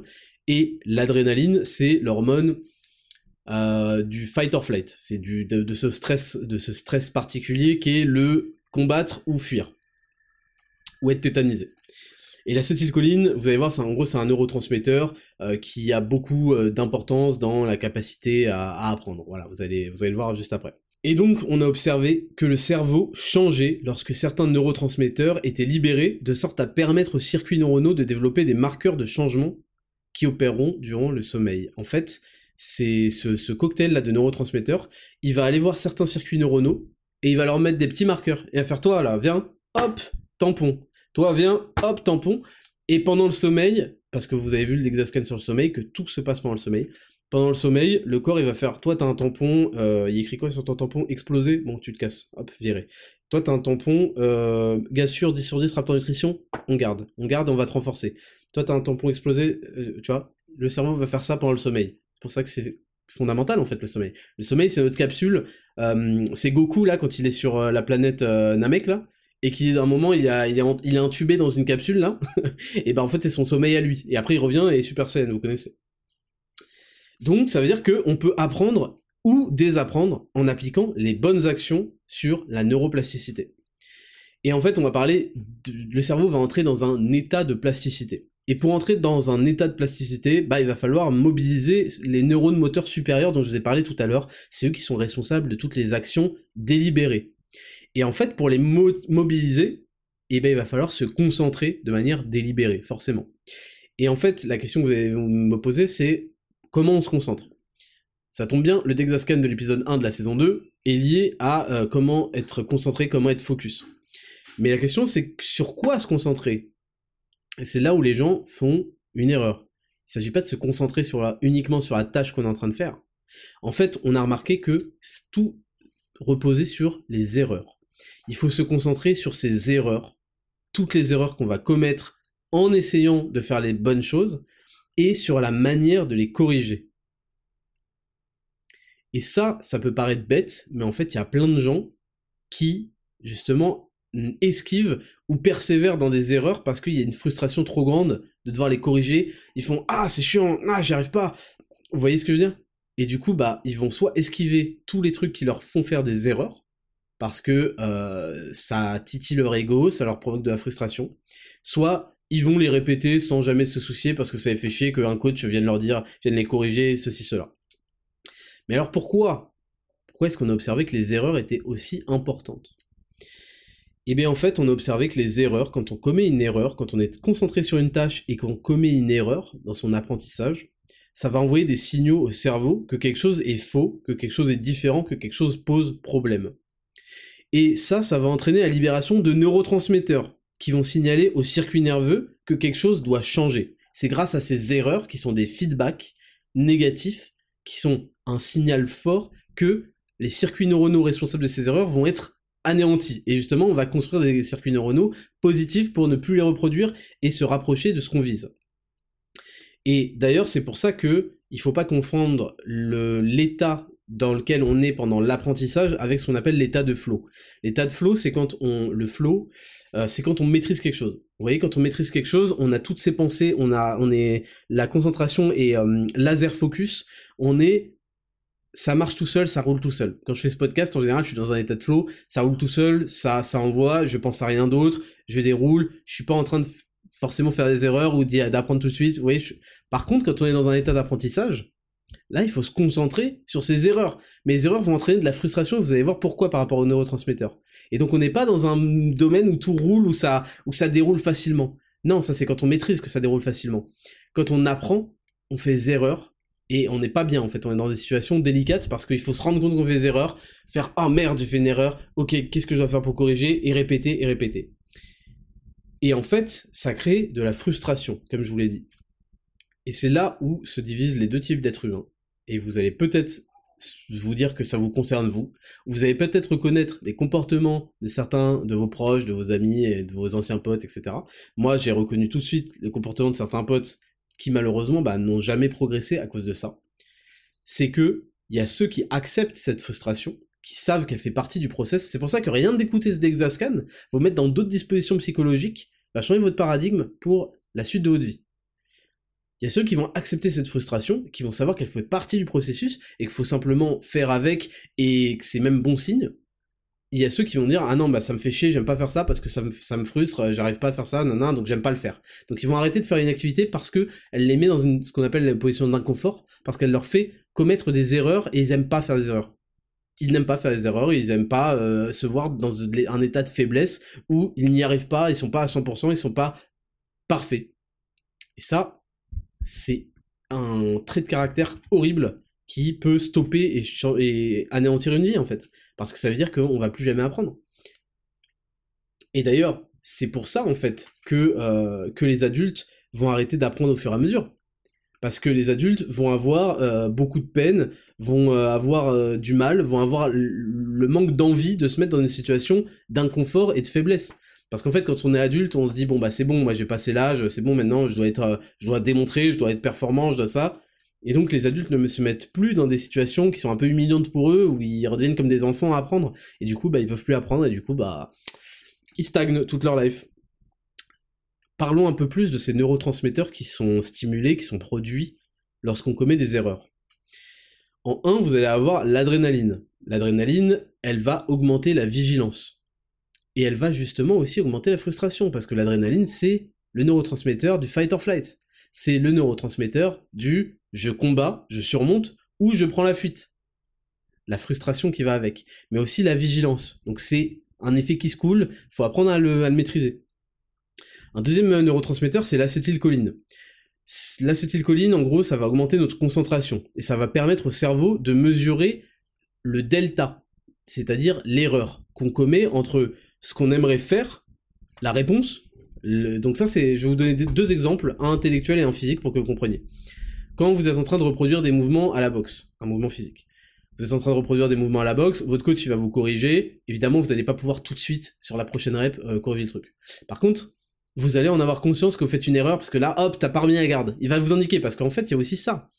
Pour se rendre compte qu'on fait des erreurs, déjà, c'est, on arrive déjà à une étape, euh, dans, dans, des domaines comme ça, de boxe, de trucs, où il y a des apprentissages techniques, de la salle, etc., pour se rendre compte qu'on commet une erreur, il faut s'auto-observer. Alors le mieux, c'est d'avoir un coach. Vous, vous, vous viendrez pas à l'esprit de, de, faire de la boxe sans coach, d'apprendre tout seul ou je sais pas quoi. Ça va être très compliqué. Mais quand on a un coach, ça va beaucoup plus vite. Il va vous indiquer, non. Donc, pour commettre des erreurs, déjà, il faut se rendre compte qu'on fait des erreurs. Et il faut avoir aussi une idée de ce qui est la bonne version.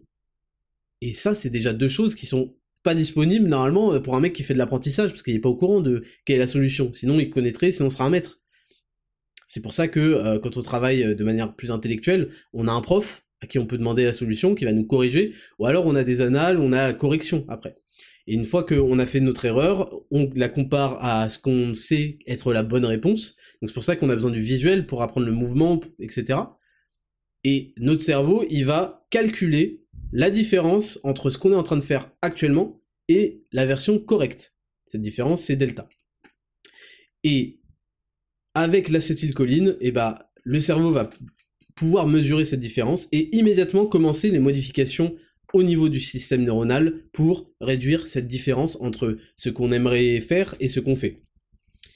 Et la réduction progressive de cette différence, c'est-à-dire la progression en fait dans son apprentissage, va libérer de la dopamine. Dopamine qui va être l'hormone de la motivation, donc c'est pour renforcer notre motivation à continuer sur la bonne voie, et elle va aussi, cette dopamine va renforcer le chemin neuronal. C'est pour ça que je dis attention à la dopamine depuis des, mois et des mois et des mois, parce que quand vous faites de la merde, votre euh, pic de dopamine va renforcer le chemin neuronal pour refaire de la merde. Et ça, ça nous met dans des dispositions très délicates pour s'en sortir. Donc, plus vous allez réduire ce delta, plus vous allez corriger la différence entre le bon, la bonne chose et ce que vous vous faites, plus vous allez mesurer cette erreur et qu'elle va rétrécir, et plus vous allez libérer de la dopamine au fur et à mesure. Ça va renforcer votre progression. Et donc, comme je vous le disais, bah, contrairement au cerveau jeune, le cerveau d'un entre 0 et 25 ans, il est extrêmement plastique. Et en fait, il peut s'accommoder de lourds changements d'un coup, beaucoup d'informations, beaucoup de trucs, il va très vite apprendre. Et bah contrairement à ça, le cerveau adulte, après 25 ans, il va nécessiter des petits changements. Uniquement des petits changements, vous allez pouvoir... En fait, il va falloir appliquer que des courtes périodes de concentration sur des petits montants d'informations, sinon vous allez être dépassé. Mais la bonne nouvelle, c'est que ces petits montants, vous pouvez les stacker, vous pouvez les accumuler pour à la fin obtenir un spectre aussi varié que euh, des très jeunes qui pourraient apprendre. Alors eux vont certainement apprendre plus vite parce qu'ils peuvent vraiment avoir beaucoup d'infos, ils ont une très grande plasticité, mais à la fin vous pouvez quand même apprendre, un peu moins vite, mais vous pouvez quand même apprendre des grandes, euh, des beaucoup beaucoup d'informations, beaucoup beaucoup de nouvelles choses. Il faut juste procéder par courtes périodes de concentration avec des petits montants d'informations. Et donc, il faut également un certain temps de répétition. Il faut un certain temps, temps. Donc je vais vous le donner juste après ce temps, et puis un certain nombre de répétitions aussi, parce que vous pouvez pas reproduire la chose euh, et qu'elle soit parfaite juste après. Ça n'arrive pas, ça n'est arrivé à personne en fait. Euh, pour permettre cette, plasticité, pardon. Donc en gros, il y a un cycle qui va être à répéter pour apprendre, apprendre plus vite. Ça va être de générer des répétitions, donc de fournir du volume, de fournir du travail, forcément pouvez pas apprendre sans travailler, hein, je vous, vous apprends rien, sans pratiquer. Deux, ça va être de faire des erreurs, et c'est pour ça, vous vous rendez compte, c'est pour ça que je vous dis que lire des livres c'est bien, mais c'est lent. Parce que vous n'allez pas pratiquer en fait, et on apprend le plus vite par la pratique et en faisant des erreurs. comment vous faites des erreurs en lisant un livre? Où le mec détaille le truc Bah non, bah c'est déjà nickel, il n'y a, pas d'erreur à faire. Vous avez écouté, vous avez pris l'info, mais derrière il faut pratiquer. Donc pratiquer, générer de la répétition. En deux, faire des erreurs et en trois, se concentrer sur les erreurs et sur euh, le mouvement correct et la manière de corriger ces erreurs. Il faut donner de la concentration à la manière de corriger ces erreurs. Et là, ce cycle, il suffit de le répéter pendant un certain temps que je vais vous donner juste après. Et on peut également, mais ça c'est vrai que je l'ai jamais fait, euh, s'attribuer des récompenses de manière intermittente. Moi, je m'attribue, euh, enfin, j'y pense pas en fait. Des fois, je vais me récompenser, mais euh, c'est vraiment hasardeux, quoi. C'est parce que je le sens. Mais en général, je me récompense pas. Je suis très dur avec moi-même. je dis pas félicitations, quoi. Donc voilà pour le cycle. Et c'est très très intéressant parce que ça me fait penser à une anecdote de mon école d'ingénieur. J'ai compris tout de suite pourquoi l'école d'ingénieur ne serait pas aussi efficace que la prépa et même avant. Tout simplement parce qu'en école d'ingénieur, vous faites un examen et on ne vous rend pas les copies. Voilà. Donc, vous avez tout le processus de faire des erreurs et qu'elles soient corrigées, vous n'avez même pas ça. C'est-à-dire que vous ne savez pas où vous avez fait des erreurs, vous avez votre note, d'accord, mais où j'ai eu faux, bah je sais pas, j'apprendrai jamais. Vous ne pouvez pas apprendre de vos erreurs en école d'ingénieur, c'est quand même dingue. Moi, ça m'a fait halluciner. Tellement ils savent qu'en fait tout ce que vous allez apprendre, on s'en branle finalement. Euh, oui, vous allez avoir, besoin de 10% même pas de ce que vous avez appris. C'est juste pour valider, valider, valider, valider. Mais quel mauvais moyen d'apprentissage. Et moi, c'est un truc qui m'a foutu le somme en école d'ingé. C'est que on rendait pas les copies, t'avais juste ta note. Et plusieurs fois, je suis allé demander au prof de voir ma copie pour savoir où j'avais faux, pour ensuite essayer d'avoir le, comparé avec la correction qui était téléchargeable, essayer en fait de progresser. Parce que je voulais vraiment euh, comprendre euh, ce que ce que j'avais fait, quoi. Donc, très important de faire des erreurs, et puis ensuite de, les corriger, de réfléchir, de se concentrer sur la manière de les corriger. Ensuite, on observe que le cerveau d'adulte, je rappelle qu'on est adulte après 25 ans, d'un point de vue euh, neuronal en tout cas, le cerveau d'adulte peut égaler en plasticité le cerveau des, jeunes dans un unique contexte, le contexte d'un besoin vital crucial. Par exemple, dans un moment d'émotion intense, euh, on avait remarqué, on a remarqué ça aussi dans des moments où pour se nourrir, il y a besoin d'aller chasser, d'aller se mettre dans des conditions particulières. À ce moment-là, le, corps adulte est capable, le cerveau adulte est capable d'encaisser l'information et d'apprendre énormément, beaucoup d'informations en peu de temps. Et c'est pour ça que se concentrer, euh, se contenter, pardon, se contenter de simplement faire les répétitions, faire le taf, faire le boulot, faire ses heures, c'est insuffisant. Et il y a plein de gens, ils font, bon, bah, tu fais le taf. Vous savez, on dit qu'il faut 1000 euh, heures pour devenir euh, super fort euh, sur un sujet, dans un domaine, et 10 000 pour devenir un maître. Et 20 000 pour être le meilleur de tous les temps. Je sais pas si vous avez déjà entendu ça, mais en tout cas, c'est ce qui se dit. Mais en fait, il suffit pas de faire les heures, faire les heures, faire les heures, faire les heures. toutes les heures, en fait, qu'il va falloir faire, il va falloir faire dans l'optique de progresser, donc d'analyser ses erreurs, d'en commettre et de les corriger. Donc tous les mecs, en fait, qui, qui vivent euh, en se disant bon bah tu fais le taf, je fais, je, fais mes reps, qui vont à la salle sans progresser, sans analyser les erreurs techniques à chaque mouvement, parce qu'ils sont sur leur téléphone tout le temps et pas pour chronométrer, qui font les trucs, mais en fait c'est pour ça qu'ils avancent très très très très lentement par rapport à quelqu'un qui a compris tout ça et qui fait les choses correctement. C'est insuffisant pour progresser et pour provoquer la plasticité du cerveau, de se contenter de faire les reps, de faire le taf, de faire ses heures. Et c'est pour ça aussi que les adultes n'apprennent pas grand chose de nouveau et qu'ils ne changent pas d'habitude parce qu'ils n'ont pas ce besoin. Le besoin de changer n'est pas suffisant. Ils ont leur routine, ils sont cadrés et ils vont toute leur vie faire la même chose. Et donc ça donne des gens qui vivent et qui errent un peu dans la vie, un peu au hasard. En, étant quasiment la même personne, bon, un peu de choses près, euh, pendant tout le reste de leur vie. Et donc la question qui se pose, c'est comment mimiquer ces moments de besoins cruciaux qui font qu'on a une plasticité euh, qui explose en tant qu'adulte, pour s'en servir pour apprendre des choses. Et bien là, on va arriver sur un euh, concept qui s'appelle le cycle ultradien. Bon, c'est des grands mots pour dire en fait, le cycle ultradien, c'est un cycle de focus intense pendant la journée. C'est un cycle où on va être très très concentré au début, et puis au fur et à mesure, l'énergie va diminuer, et c'est intéressant d'en avoir un, deux, trois par jour quand on va être très productif. Quoi.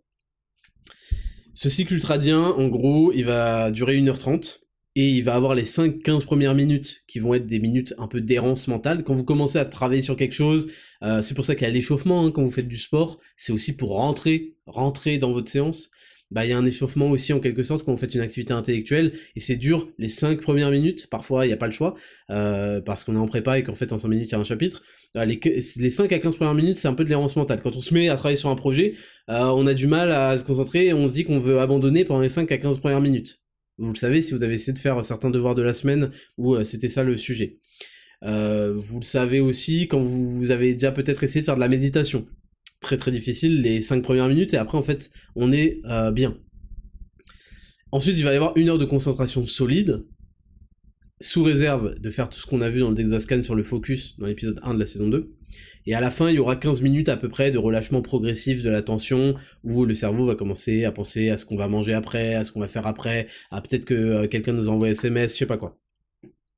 Et en fait, pendant ce cycle ultradien, là, d'une heure trente, il va falloir, on a mesuré ça, une période de 7 à 30 minutes d'erreur, donc quasiment un tiers, voire la moitié de votre période de concentration, à faire des erreurs et à se concentrer sur la volonté de les corriger. Et à ce moment-là, le système nerveux, il va identifier les circuits qui posent problème et il va euh, les corriger euh, et, euh, et, les comment bah, et, les, les, corriger et faire et faire ce qui ce qui est nécessaire pour développer plutôt des neurones qui vont vous, vous, vous faire aller vers la bonne la bonne le bon mouvement, la bonne solution. OK? Et c'est très intéressant parce que je reviens sur la méditation encore une fois. La méditation, à chaque fois je vous dis le principe, c'est pas d'être calme et d'avoir les pensées vides, c'est justement ce phénomène d'avoir les pensées qui partent et de corriger et de corriger pour revenir à la respiration. Et des fois, on fait deux respirations et les pensées sont parties et on recorrige. C'est prendre conscience de ça qui fait progresser. C'est marrant, hein Tout fonctionne pareil. Et donc, il faut apprendre aussi à attacher de manière subjective la dopamine au fait de commettre une erreur. Votre dopamine, c'est votre hormone de la motivation et vous pouvez, par le pouvoir de la pensée que je vous détaillais avant là, vous pouvez dire que cette chose-là, j'ai décidé qu'elle était positive pour moi et qu'elle allait me provoquer du bonheur. Et en fait, par exemple, faire des erreurs, eh ben, il faut s'en réjouir. Il faut se dire que quand on commet des erreurs, au lieu d'avoir de la frustration et du somme et arrêter, faut se dire trop bien, je suis sur la bonne voie, faut que ça vous excite, et ça, ça va enrichir votre système dopaminergique qui va commencer à récompenser à chaque fois que vous êtes sur la bonne voie et que vous êtes sur de l'apprentissage. Ça, ça va rendre votre apprentissage plus rapide et plus fréquent, vous aurez plus envie d'apprendre, et vous serez meilleur à apprendre. Vous savez, je pense que vraiment, le secret de la réussite dans la vie, c'est d'être quelqu'un qui est un superbe apprenant. Je sais pas si ça se dit. C'est quelqu'un qui sait apprendre, qui veut apprendre et qui est doué pour apprendre. Et beaucoup de choses pour apprendre, il faut savoir fermer sa gueule. Il faut savoir dire OK, j'ai fait OK, fait une erreur, d'accord, OK, bah je faut que je fasse quoi pour corriger, d'accord, OK. Quand euh, un, mec, un coach va vous corriger dans un mouvement, ah, veut faire ça, OK, d'accord, OK. Faut pas commencer à raconter sa vie, à être frustré, à faire putain, mais euh, ok, mais euh, je comprends pas, ça marche pas, ouais, j'y arrive pas à faire ça, donc je vais faire autre chose. Ok, faut corriger ça, ok. Et ensuite, vous allez mettre en place, au fur et à mesure de la correction, vous allez vous concentrer sur la correction de ces erreurs, et c'est comme ça que vous allez progresser. Pareil hein, pour euh, les maths, pour tout ce qui est intellectuel. Si vous avez quelqu'un pour vous encadrer, évidemment, ça va beaucoup plus vite, c'est beaucoup mieux. Mais dans tous les cas, il faut que vous disiez ah ok, d'accord, ah c'est là que j'ai eu faux il faut que vous essayez de comprendre là où vous avez eu faux, là où vous avez fait des erreurs. Tout ce Dexascan, j'aurais pu vous le dire de manière très philosophique dans une leçon de vie. Là, je vous le dis de manière très scientifique parce qu'en fait, bah, tout est cohérent et tout a un sens, en fait. Le bon sens est souvent euh, scientifique. Hein. Et donc, pour euh, conclure, échouer de manière répétée, plus s'en réjouir parce qu'on comprend que c'est bon pour soi, et bah ça, ça va drastiquement accélérer la plasticité du cerveau et donc ça va accélérer votre apprentissage. Et c'est pour ça que vous l'avez peut-être déjà observé chez vous, ou vous avez peut-être observé chez des gens, des gens excités qui s'amusent, qui prennent du plaisir dans l'échec. En fait, ils apprennent un truc et ils n'arrivent pas et, le fait de se rendre compte, ils sont contents, ils, sont contents en fait de se rendre compte qu'ils ont échoué à un truc, qu'ils ont fait des erreurs, parce qu'en fait ils savent, ils sentent des fois on sent comme ça qu'on est sur la bonne voie, on est en train d'apprendre quelque chose, et donc on est excité, même si c'est un peu de la merde ce qu'on fait actuellement, on sent qu'on on se dirige vers la bonne chose parce qu'on a identifié des erreurs et qu'on est en train de les corriger. Vous avez forcément déjà ressenti ça ou observé des gens ressentir ça. Et bah ça c'est la plus forte des choses, c'est la transformation de la frustration en excitation. Et c'est ça qui mène au succès selon moi, réellement. C'est la transformation de la frustration sur des choses qui sont bonnes pour nous en excitation. Et en parlant de succès, vous allez voir que ça va être le thème de la dernière partie de ce Dexascan, qui va être bah, optimiser son accès à la plasticité. Donc vous avez compris, déjà il faut commettre 7 à 30 minutes d'erreur pendant des cycles de focus intenses et se concentrer sur le fait de les corriger. Ça, je vais pas me répéter, vous l'avez bien compris, j'imagine. Maintenant, il peut se passer deux choses, trois choses, soit avant de commencer un cycle ultradien, c'est-à-dire un, cycle de, concentration, d'apprentissage, Soit vous êtes bien, vous vous sentez bien, bon bah voilà, nickel. Soit vous êtes anxieux ou trop excité. Et à ce moment-là, voilà, il y a quelques tips, il y a quelques trucs qui peuvent vous aider à vous calmer euh, parce que quand on est trop excité ou quand on est trop stressé, eh bien on peut pas commencer à travailler sérieusement, notre esprit n'est pas là. On est dans un délire, il faut absolument se recentrer, se recalmer. Bon, il y a la théanine, la L-théanine qui peut aider. Et sinon, il y a un système euh, de respiration qui est prouvé par la science, euh, c'est pas juste un délire de, chaman, euh, je sais pas quoi. euh, c'est la double inspiration suivie d'une expiration. La double inspiration, elle va se situer dans les poumons, et en fait, ça, ça va permettre de euh, déload en, en dioxyde de carbone les poumons. Donc ça fait dans les poumons, on bloque, on refait. Donc un bloc, un souffle, On respire par le nez, on souffle par la bouche. En général, à partir de une à trois fois, on a observé que ça diminuait le rythme cardiaque et que ça permettait de se déstresser. Et ça, ça peut vous servir dans plein de choses dans la vie quand vous sentez que ça va pas.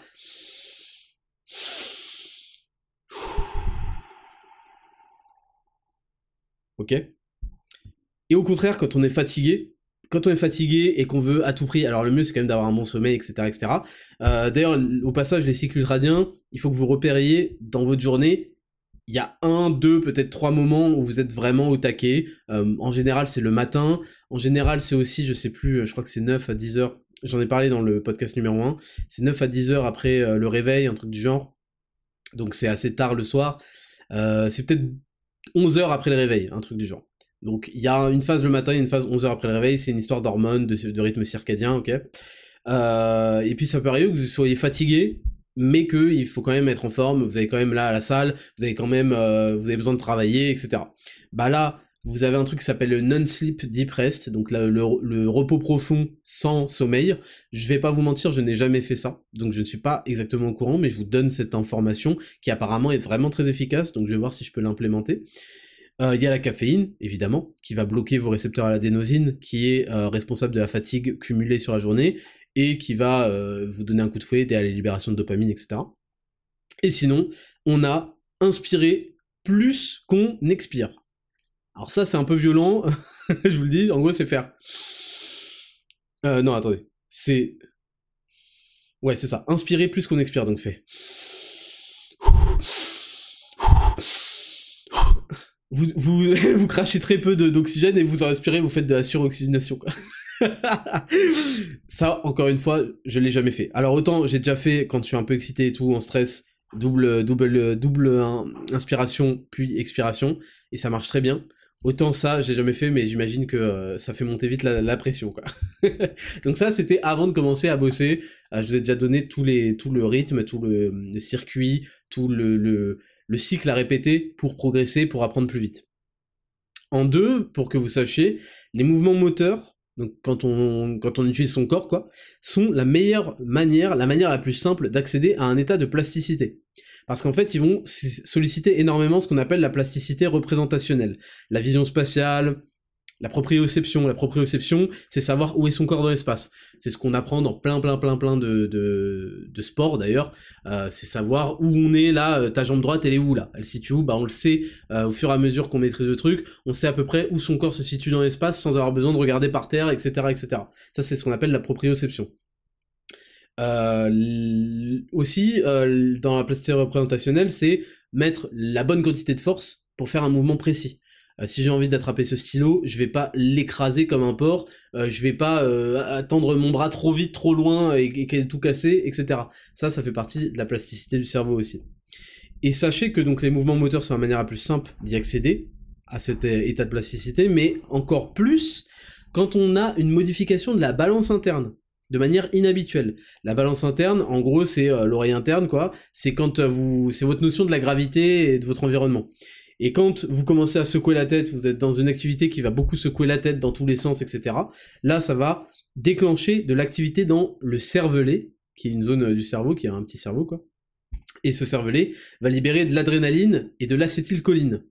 Et c'est pour ça qu'en fait, bah, les enfants aussi, on considère que les enfants apprennent très rapidement parce qu'ils sont souvent au mouvement, ils découvrent un peu la vie, leur tête elle va un peu partout, ils font des galipettes, des trucs comme ça, comme ça, et ça, ça leur permet d'apprendre très rapidement. Et enfin, troisième euh, conseil, recommandation pour optimiser euh, sa plasticité, son accès à la plasticité neuronale, on va parler des compléments alimentaires, ou que vous pouvez trouver parfois dans l'alimentation, mais là je vais vous parler de compléments assez spécifiques, qui vont améliorer l'apprentissage et la libération des neurotransmetteurs clés. Et là, il va falloir dissocier deux types de compléments. Les compléments qui vont agir de manière générale, et les compléments qui vont agir avec un timing. D'abord, pour euh, les compléments de manière générale, il y a les oméga 3 qui vont soutenir la santé neuronale et cognitive. Il y a la vitamine D.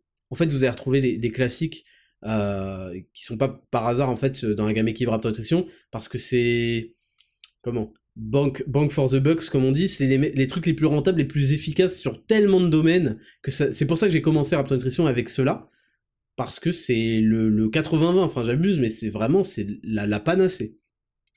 La vitamine D qui va contribuer à la fonction neuronale et à la santé mentale. Le magnésium, très important pour la transmission nerveuse et la plasticité. Le zinc, euh, très important dans la régulation de, la neurotransmission et la plasticité, et en plus c'est un antioxydant, donc il va protéger vos neurones de l'oxydation. Toutes les vitamines du groupe B qui vont soutenir la production des neurotransmetteurs, et en particulier d'ailleurs la B6 et la B12, euh, clin d'œil à nos amis végans. Et puis euh, la choline, la choline, bah vous avez entendu parler tout à l'heure du neurotransmetteur acétylcholine, et bah la choline c'est un précurseur à l'acétylcholine. C'est-à-dire que l'acétylcholine peut être fabriquée à partir de la choline. Et la choline, ça se trouve où? Dans le jaune d'œuf. 4 œufs par jour. Pack équilibre, 10 000 pas. Je vous l'ai, je vous l'ai dit combien de fois? Et, toutes les vitamines B, bon bah voilà, elles sont dans, dans Elements et en particulier dans sa nouvelle version.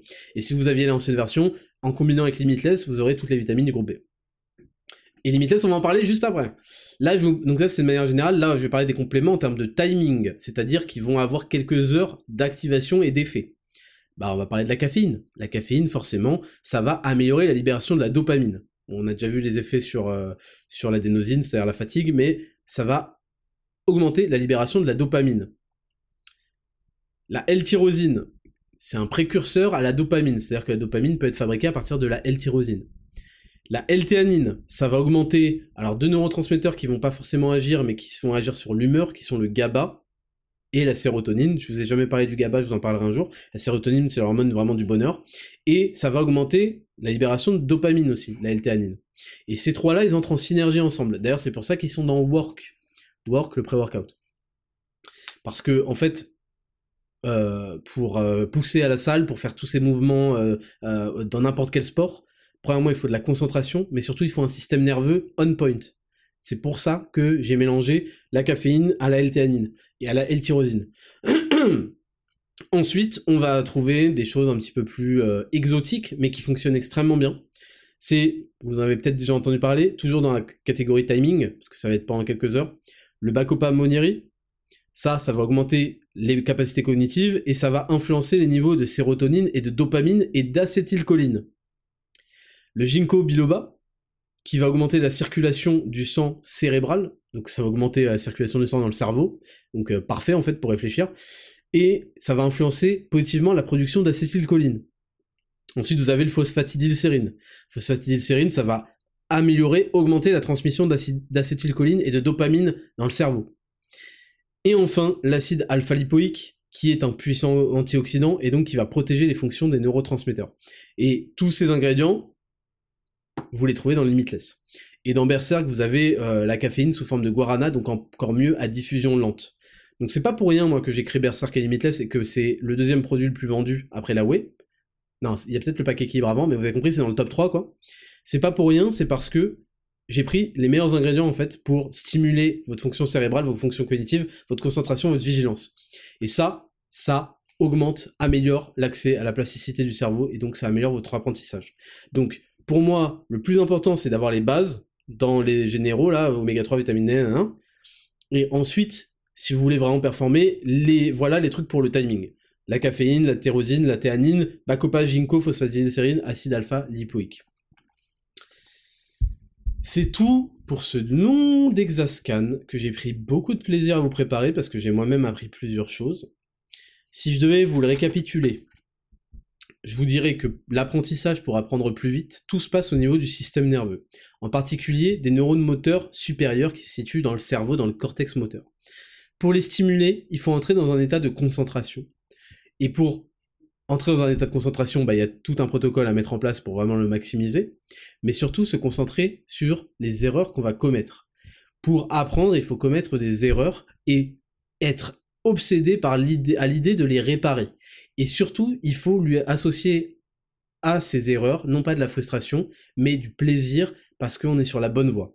Et ça, ça va stimuler trois neurotransmetteurs primordiaux, qui vont être l'adrénaline, qui va nous donner cette frustration, mais aussi nous donner cette augmentation de la vigilance, l'acétylcholine, qui va augmenter notre concentration et qui va permettre au cerveau de calculer le delta, la différence entre ce qu'on fait actuellement et ce qu'on devrait faire, et ce qu'on va faire, j'espère, dans, plusieurs, euh, dans plusieurs répétitions, quoi. Et la dopamine, qui va agir comme une hormone récompense, qui va euh, comment renforcer les circuits neuronaux qui nous ont poussés à cet apprentissage et qui va augmenter notre motivation à continuer. Et il faut répéter ces cycles pendant des cycles ultradiens. Il faut, répéter un cycle de répétition, euh, créer de la répétition, créer du volume de travail, faire des erreurs et se concentrer sur la correction de ces erreurs. Et en général, on bénéficie d'une période courte quand on est adulte qui va durer 1h30. On va vraiment essayer d'incrémenter petit à petit à petit pour stacker et avoir beaucoup beaucoup d'apprentissage au fur et à mesure. Et voilà, et pour optimiser cet accès à la plasticité, vous avez des euh, procédés pour calmer l'anxiété, calmer l'excitation, ou pour diminuer la fatigue. Vous savez que les mouvements moteurs, et particulièrement quand ils entraînent une perte de balance, un changement de balance inhabituel dans l'oreille interne, vont augmenter votre capacité à apprendre. Les besoins cruciaux, les besoins vitaux, euh, sont inspirés de ces changements-là d'ailleurs, et c'est ça qu'on essaie de, de, mimiquer, de mimer. Et ensuite, vous avez un nombre de compléments très intéressants pour la santé du cerveau, mais également pour augmenter, améliorer la production et la libération de ces neurotransmetteurs responsables de la plasticité du cerveau. C'est tout pour ce Dexascan, qui était un peu long, mais très intéressant, et qui vraiment va vous faire creuser l'écart, rien que de savoir ça. On passe à la rubrique numéro 4, entreprendre c'est parti, jingle.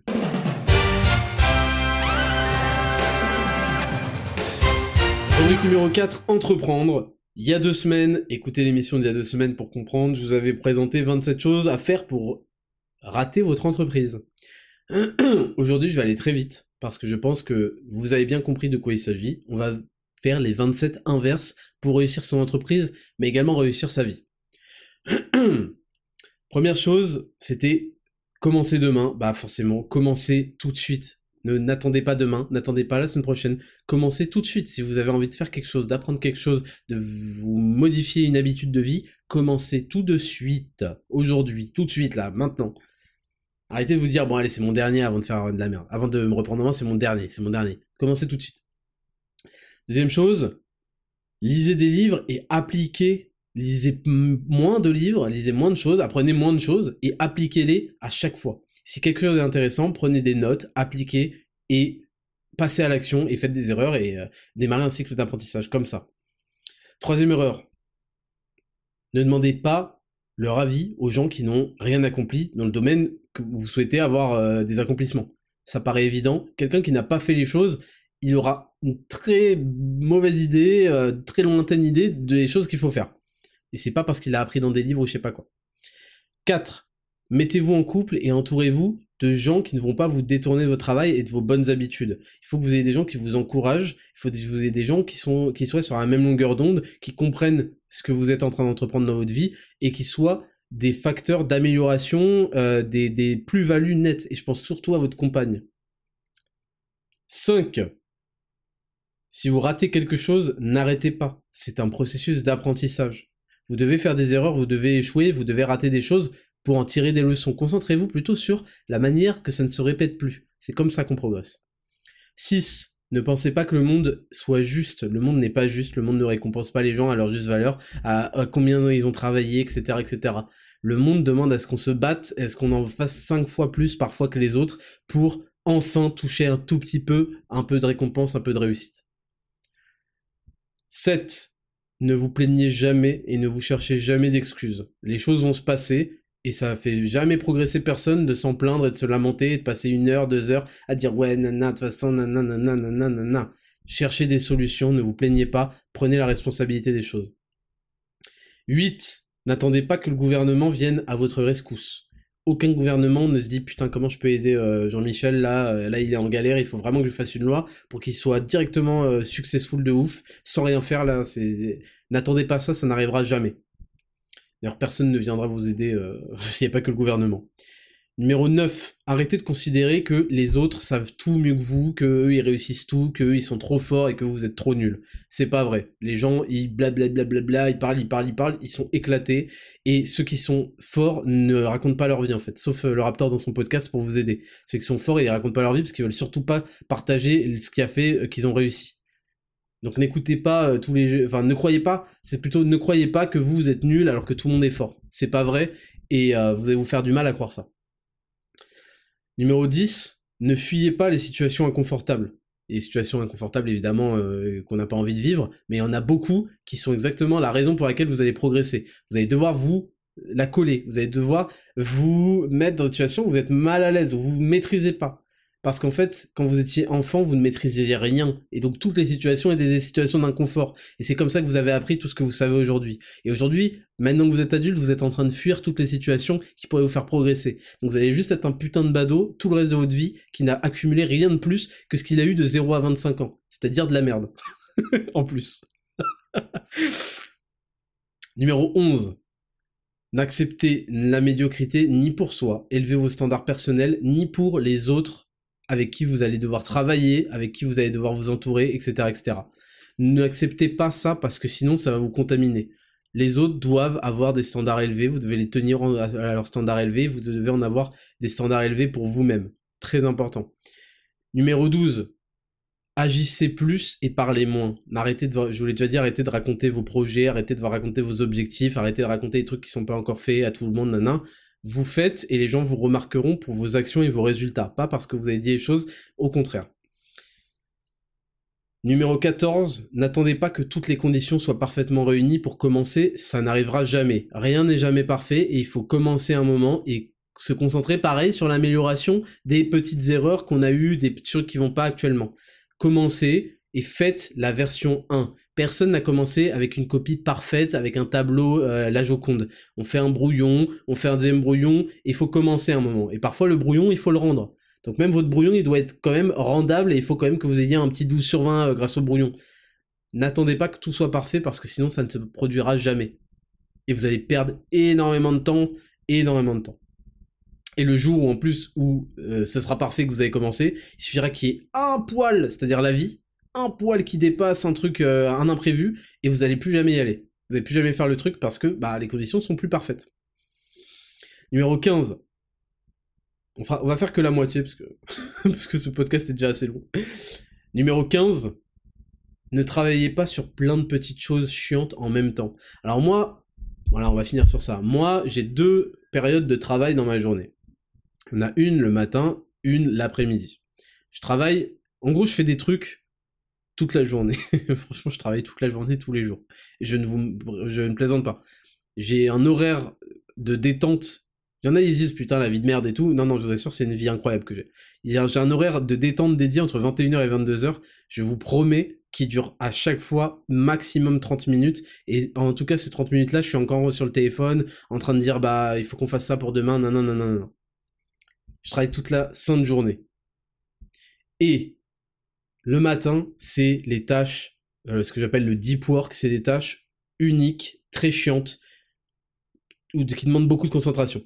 Par contre, l'après-midi, c'est vrai que je vais avoir euh, ce qu'on appelle en anglais le shallow work, c'est-à-dire le travail un peu plus superficiel, où je vais avoir des, réponses à des mails, des rendez-vous, euh, des appels, des gestions euh, de, tâches pour euh, telle, telle, telle personne, des vas-y toi, faut que tu fasses ça, des ceci, cela, où je vais pouvoir switcher un peu plus, parce que ça demande aussi parfois, on peut pas toujours se concentrer sur un seul truc. Quand on est chef d'entreprise, ça demande aussi parfois de savoir faire plein de trucs différents, enchaînés, et des trucs qui demandent pas tant que ça de la concentration. Ça, je l'ai fait l'après-midi en général mais c'est le pire moyen de réaliser quelque chose. En fait, on essaie de s'occuper au lieu de devenir vraiment productif et de progresser sur le truc le plus chiant. Et on repousse le truc le plus chiant en faisant tous les petits trucs de merde. Et on finit avec des journées où on s'est bien occupé, mais on n'a pas beaucoup avancé. Donc, ce sera... Voilà, on fait que la moitié cette semaine. C'est comme ça, j'ai décidé. On passe à la rubrique numéro 5. Et Raptor, c'est parti, jingle.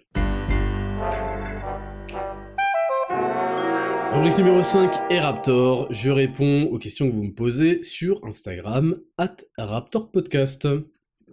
Sur le post dédié, Arnaud et Tifa. Salut Raptor, salut l'équipe. En plus des cadeaux normaux que je compte offrir à ma mère, je souhaiterais lui offrir des compléments Raptor Nutrition.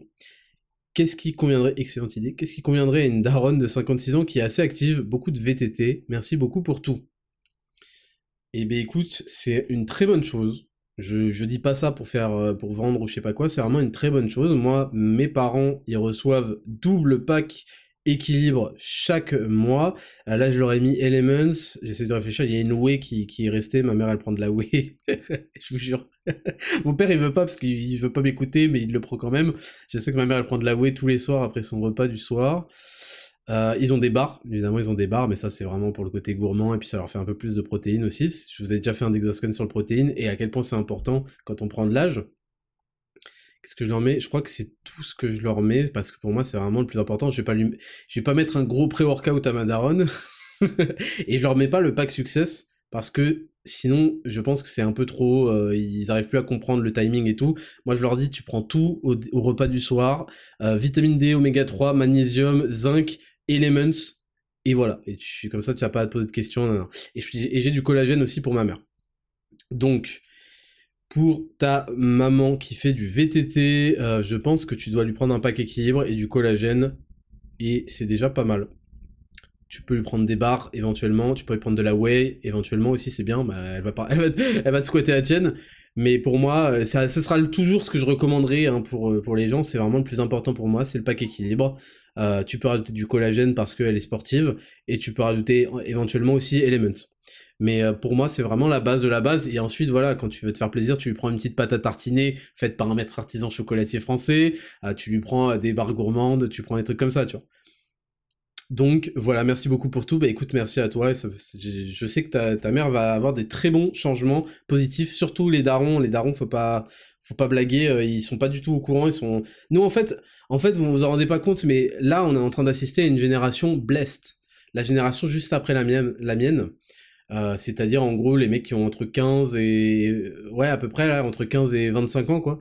Parce que vous avez énormément de savoir. Vous avez énormément de, gens qui aujourd'hui font des podcasts euh, informatifs font des vidéos informatives tout ça, on l'avait pas forcément, ça commençait, mais assez tard. Et alors nos parents euh, laissent béton, ils, sont au courant de rien du tout. La nutrition, c'est en mode euh, les œufs, ça fait monter le cholestérol, euh, la créatine, c'est du dopage, c'est catastrophique, tu vois. Donc on est en train de, de c'est ça la, la, la, réalité de ce, de ce moment-là, c'est que déjà hard times create strong men. Et en plus, on a énormément de savoir. Donc là, il y a une grosse génération qui veut se bouger le cul et qui a tous les outils pour le faire et qui le fait. Et ça, ça va donner des, dingueries. Donc oui, il va y avoir tous les débiles qui sont sous TikTok et qui vont être massacrés et qui vont en baver. Et c'est tant pis pour eux parce qu'ils avaient accès à tout ça quand d'autres n'y avaient pas accès. Et il y a tous ceux qui ont accès, qui y vont et qui ont compris l'enjeu et ils vont déchirer. Et j'ai hâte de voir ce que ça va donner. Et je suis trop trop fier de participer à ce mouvement-là. Audrey Jackson hypnose PNL. Carrément. Et Raptor, question entrepreneuriat. Quel conseil pour créer une bonne identité de marque, notamment dans un secteur très concurrentiel? Je sais ce que je fais, comment je le fais, je suis compétente, mais niveau comme réseau, je ne le suis pas. Je ne trouve pas le truc. Non, visuel, trouver le concept qui me différencie, etc. Alors, il faut pas faire comme Raptor Nutrition. Premier conseil que je vais te donner, parce que euh, nous, on, est unique, on arrive à avoir de, enfin, j'arrive à avoir de l'originalité, des trucs comme ça. C'est osé, mais ça correspond à un personnage qui s'est construit, etc. Et tout le monde peut pas le faire et ça peut être euh, dangereux et risqué. C'est, euh, c'est pas la méthode que je recommanderais à, à tout le monde. Donc c'est après j'ai la suite du message. J'ai plein de choses à partager et d'envie, justement, sans doute trop. Je reprends tout de zéro depuis plusieurs semaines. Je t'écoute depuis un mois. Je t'ai découvert grâce à mes fils qui te suivent depuis longtemps. trop cool. Euh, ton côté cash me convient, je fonctionne pareil. C'est d'ailleurs ce qui plaît dans mes pratiques pro. Je vois souvent les choses comme toi. D'où cette question que je t'adresse. Ton regard m'intéresse. Merci bonne semaine. D'accord. Mais alors je comprends mieux euh, pourquoi euh, il y a un problème au niveau des, des, réseaux et compagnie, de la com. C'est parce que c'est, entre guillemets, c'est générationnel. C'est des outils qui sont avec certains codes qui sont pas toujours euh, faciles à, cerner. bah déjà tes fils ils devraient t'aider. voilà, je vais les mettre un peu dans la sauce. tes, tes enfants devraient t'aider parce que eux ils ont presque peut-être les codes. Maintenant, tout dépend de ton public cible, en fait. Je suppose que là, tu commences l'entrepreneuriat, donc tu as un produit à vendre. Il faut que tu identifies ton avatar, c'est-à-dire quel est ton public cible, qu'est-ce qui lui parle. Donc peut-être qu'en fait, s'il est assez âgé, bah tes enfants vont pas forcément pouvoir t'aider dans les codes et tout. Et ensuite, pour ce qui est d'un nom, de ce genre de communication, déjà, faudrait que tu... C'est dur parce que c'est du cas par cas, tu vois, euh, et euh, faudrait, faudrait savoir, en fait, il faudrait savoir à qui tu t'adresses, qu'est-ce que tu veux vendre, donc euh, quel genre de, de, thème dans, enfin, tu vois, dans la direction artistique, quelle couleur tu veux utiliser, euh, regarde un peu ce que font. Alors je sais que tu veux te différencier de la concurrence, mais regarde ce que fait la concurrence, pourquoi ça marche, analyse, non pas le, enfin tu peux analyser leurs erreurs, ce qui a moins marché, mais tu peux aussi analyser les choses qui, font et qui marchent, tu vois. Donc il faut pas uniquement parfois se dire je vais me différencier, je vais me différencier. Tu peux te différencier dans le contenu, dans la plus-value que tu vas apporter au niveau du produit même et au niveau de la communi, enfin des, des de, ce dont tu vas parler dans tes posts mais en termes de présentation, parfois, il faut pas innover. Donc, euh, tu vois, moi, j'ai un exemple qui est intéressant, euh, je suis un cas d'étude, mais qui n'est pas à généraliser, tu. Donc c'est difficile. Je, je, trouve ça trop cool parce que j'ai mis tes fils dans la sauce et que je trouve ça stylé que que t'aies découvert le podcast comme ça. Mais c'est c'est trop du cas par cas pour te donner un, conseil spécifique là, tu vois. Ensuite on a Paradoxos 3 qui me dit Salut Raptor, je regarde de temps en temps des films de Clint Eastwood qui me donnent des leçons de vie extraordinaires. As-tu des œuvres, des auteurs ou autres qui t'inspirent particulièrement? Euh, ça fait très longtemps que j'ai pas vu beaucoup de films, euh, mais j'ai des films euh, un peu pas pas clichés, tu vois, mais un peu, tu vois, genre je, vais prendre des trucs comme Gladiator. Non, mais tu vois, je, sais même pas pourquoi je réponds à cette question, parce que ça fait très longtemps que j'ai pas vu de euh, grands films qui m'inspirent. Bon, il y a One Piece. Raptor, euh, tu clashes les Marvel Universe, mais euh, tu regardes One Piece, un truc d'enfant, il y a mille épisodes, t'as pas de vie. oui, mais parce que, en fait, je trouve un message sur la liberté, sur l'envie, la volonté, ce genre de choses qui, qui me plaît. Donc, euh, donc ouais, je vais te dire One Piece comme un énorme euh, enfant euh, de, la, Japan Expo. mais ouais, je vais te prendre des gladiateurs, je vais te prendre des trois, qui est un film, je sais pas, il faut, en fait, il faudrait que je les revoie, peut-être pour des hors-séries là pendant Noël, là. il faudrait que je revoie les films et que je vous en fasse mon, mon opinion et pourquoi je les adore et pourquoi ils ont structuré ma mentalité et mon envie de me dépasser. Il y a aussi Never Back Down, j'en ai déjà parlé, euh, même, si ça n'a rien à voir en termes de... C'est vraiment un, truc bidon Never Back Down par rapport aux masterclass que sont euh, 3, euh, Gladiator, Science Anneaux, etc. Donc euh, la question est difficile, mais euh, parce que ça fait appel à des souvenirs, je te dis, je... il y a Matrix aussi, évidemment Matrix. Il y, en, y, en a plein. Je, je, je préparais ça pour un, un, épisode, un épisode spécial. Kix et Raptor, que penses-tu de la pilule pour homme, entre parenthèses, injection pas au courant. Penses-tu qu'un jour ça sera faisable sans couper à testo naturel et devenir des sous-hommes Peace. Alors je vais vous dire un truc. Je pense que la... Euh, comment ça s'appelle? La... S'appelle? La contraception hormonale est une dinguerie. Et je pense que les prochains siècles nous regarderont en mode mais c'était vraiment des, des, dingues, des, des gogoles. C'était vraiment des fous furieux. Je pense, et c'est pour ça que je vous fais aussi d'Exascan, que la machine humaine est formidable et puissante, et que dès que vous entrez en interaction avec elle de manière euh, chimique, euh, entre guillemets, synthétique, on va dire, vous, vous, commencez à faire des dingueries. Quand vous commencez à toucher de manière trop significative à vos niveaux hormonaux, à ce genre de choses, vous commencez à faire des dingueries. Donc je le pense pour les femmes, la pilule, je pense que c'est un, énorme poison. Euh, et après, à chaque fois, ils me disent Mais comment on fait pour pas avoir d'enfants? Bah, fais-toi moins éjaculer dedans, qu'est-ce que je te dise?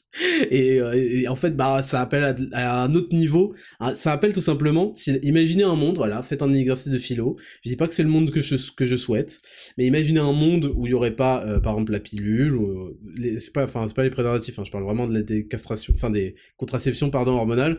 Il y aurait pas la pilule sur des choses. Imaginez quelle philosophie, quelle euh, relation on aurait en, en, entre nous. Et en fait, c'est là où tu comprends pourquoi est-ce qu'avant il n'y avait pas de sexe avant le mariage, etc. Parce que il y avait un tel danger de se retrouver en tant que femme avec un enfant sur le dos, qu'on demandait en fait au mec de s'engager à fond avant d'avoir le droit de coucher et donc de déclencher euh, une grossesse. Parce que sinon la meuf était finie, elle était finissait clocharde avec ses bâtards quoi. C'est c'est comme ça qu'on appelait euh, le truc. Et euh, donc ça c'est juste pour la parenthèse sur la, pilule féminine, euh, mais pour ce qui est de l'équivalent masculin, c'est évidemment le pire truc à faire. Il y a les mecs là qui s'attachent les boules. Euh, en fait, je, voilà, je vais vous expliquer. Le truc qui colle les boules, euh, les, testicules, je sais pas où, pour leur augmenter leur chaleur. Bon, en fait, je vous explique. vous avez des veines qui passent dans les testicules.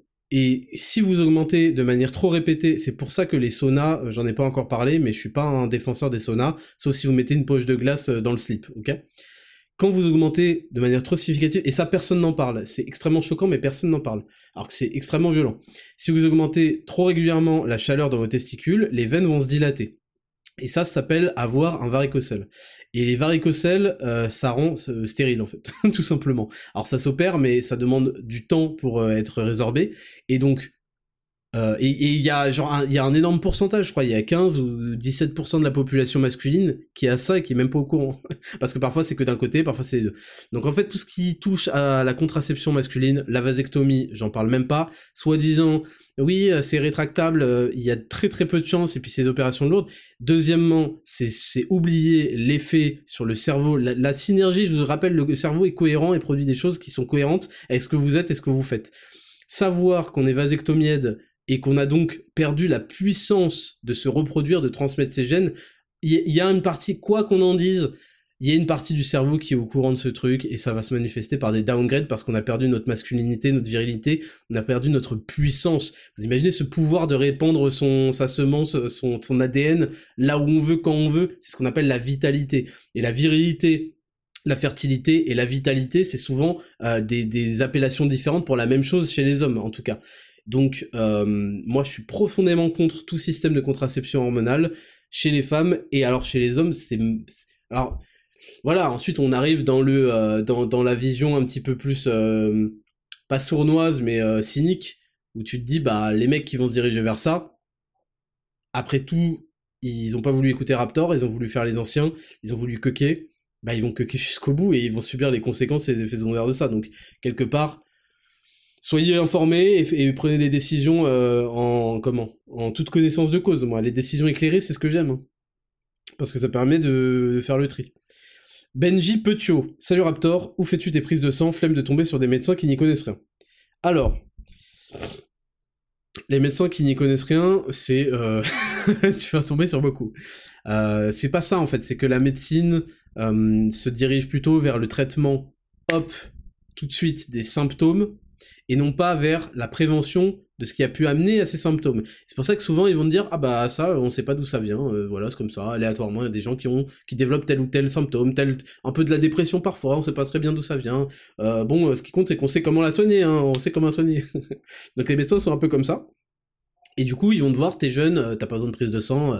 Ah, c'est bon, t'as de la testo, tout va bien, t'es en bonne santé, t'as pas besoin de savoir ta vitamine D ni ta, ta testo, c'est bon. Puis ça coûte de l'argent à la sécu, c'est important que la sécu serve vraiment à rembourser tous les voilà, je vais pas dire, mais tous les mecs qui qui, euh, qui vont euh, cinq fois par semaine chez le médecin parce qu'ils ont un peu de fièvre, ou tous les mecs qui font des... Bon, voilà, c'est un système. Moi, je trouve ça juste dégueulasse que les médecins essayent de t'empêcher des hommes en bonne santé de profiter de ce système qu'ils financent à foison, à foison. Vous savez pas ce que je finance pour ce système pour que mon médecin me dise, mais t'es en bonne santé, a pas...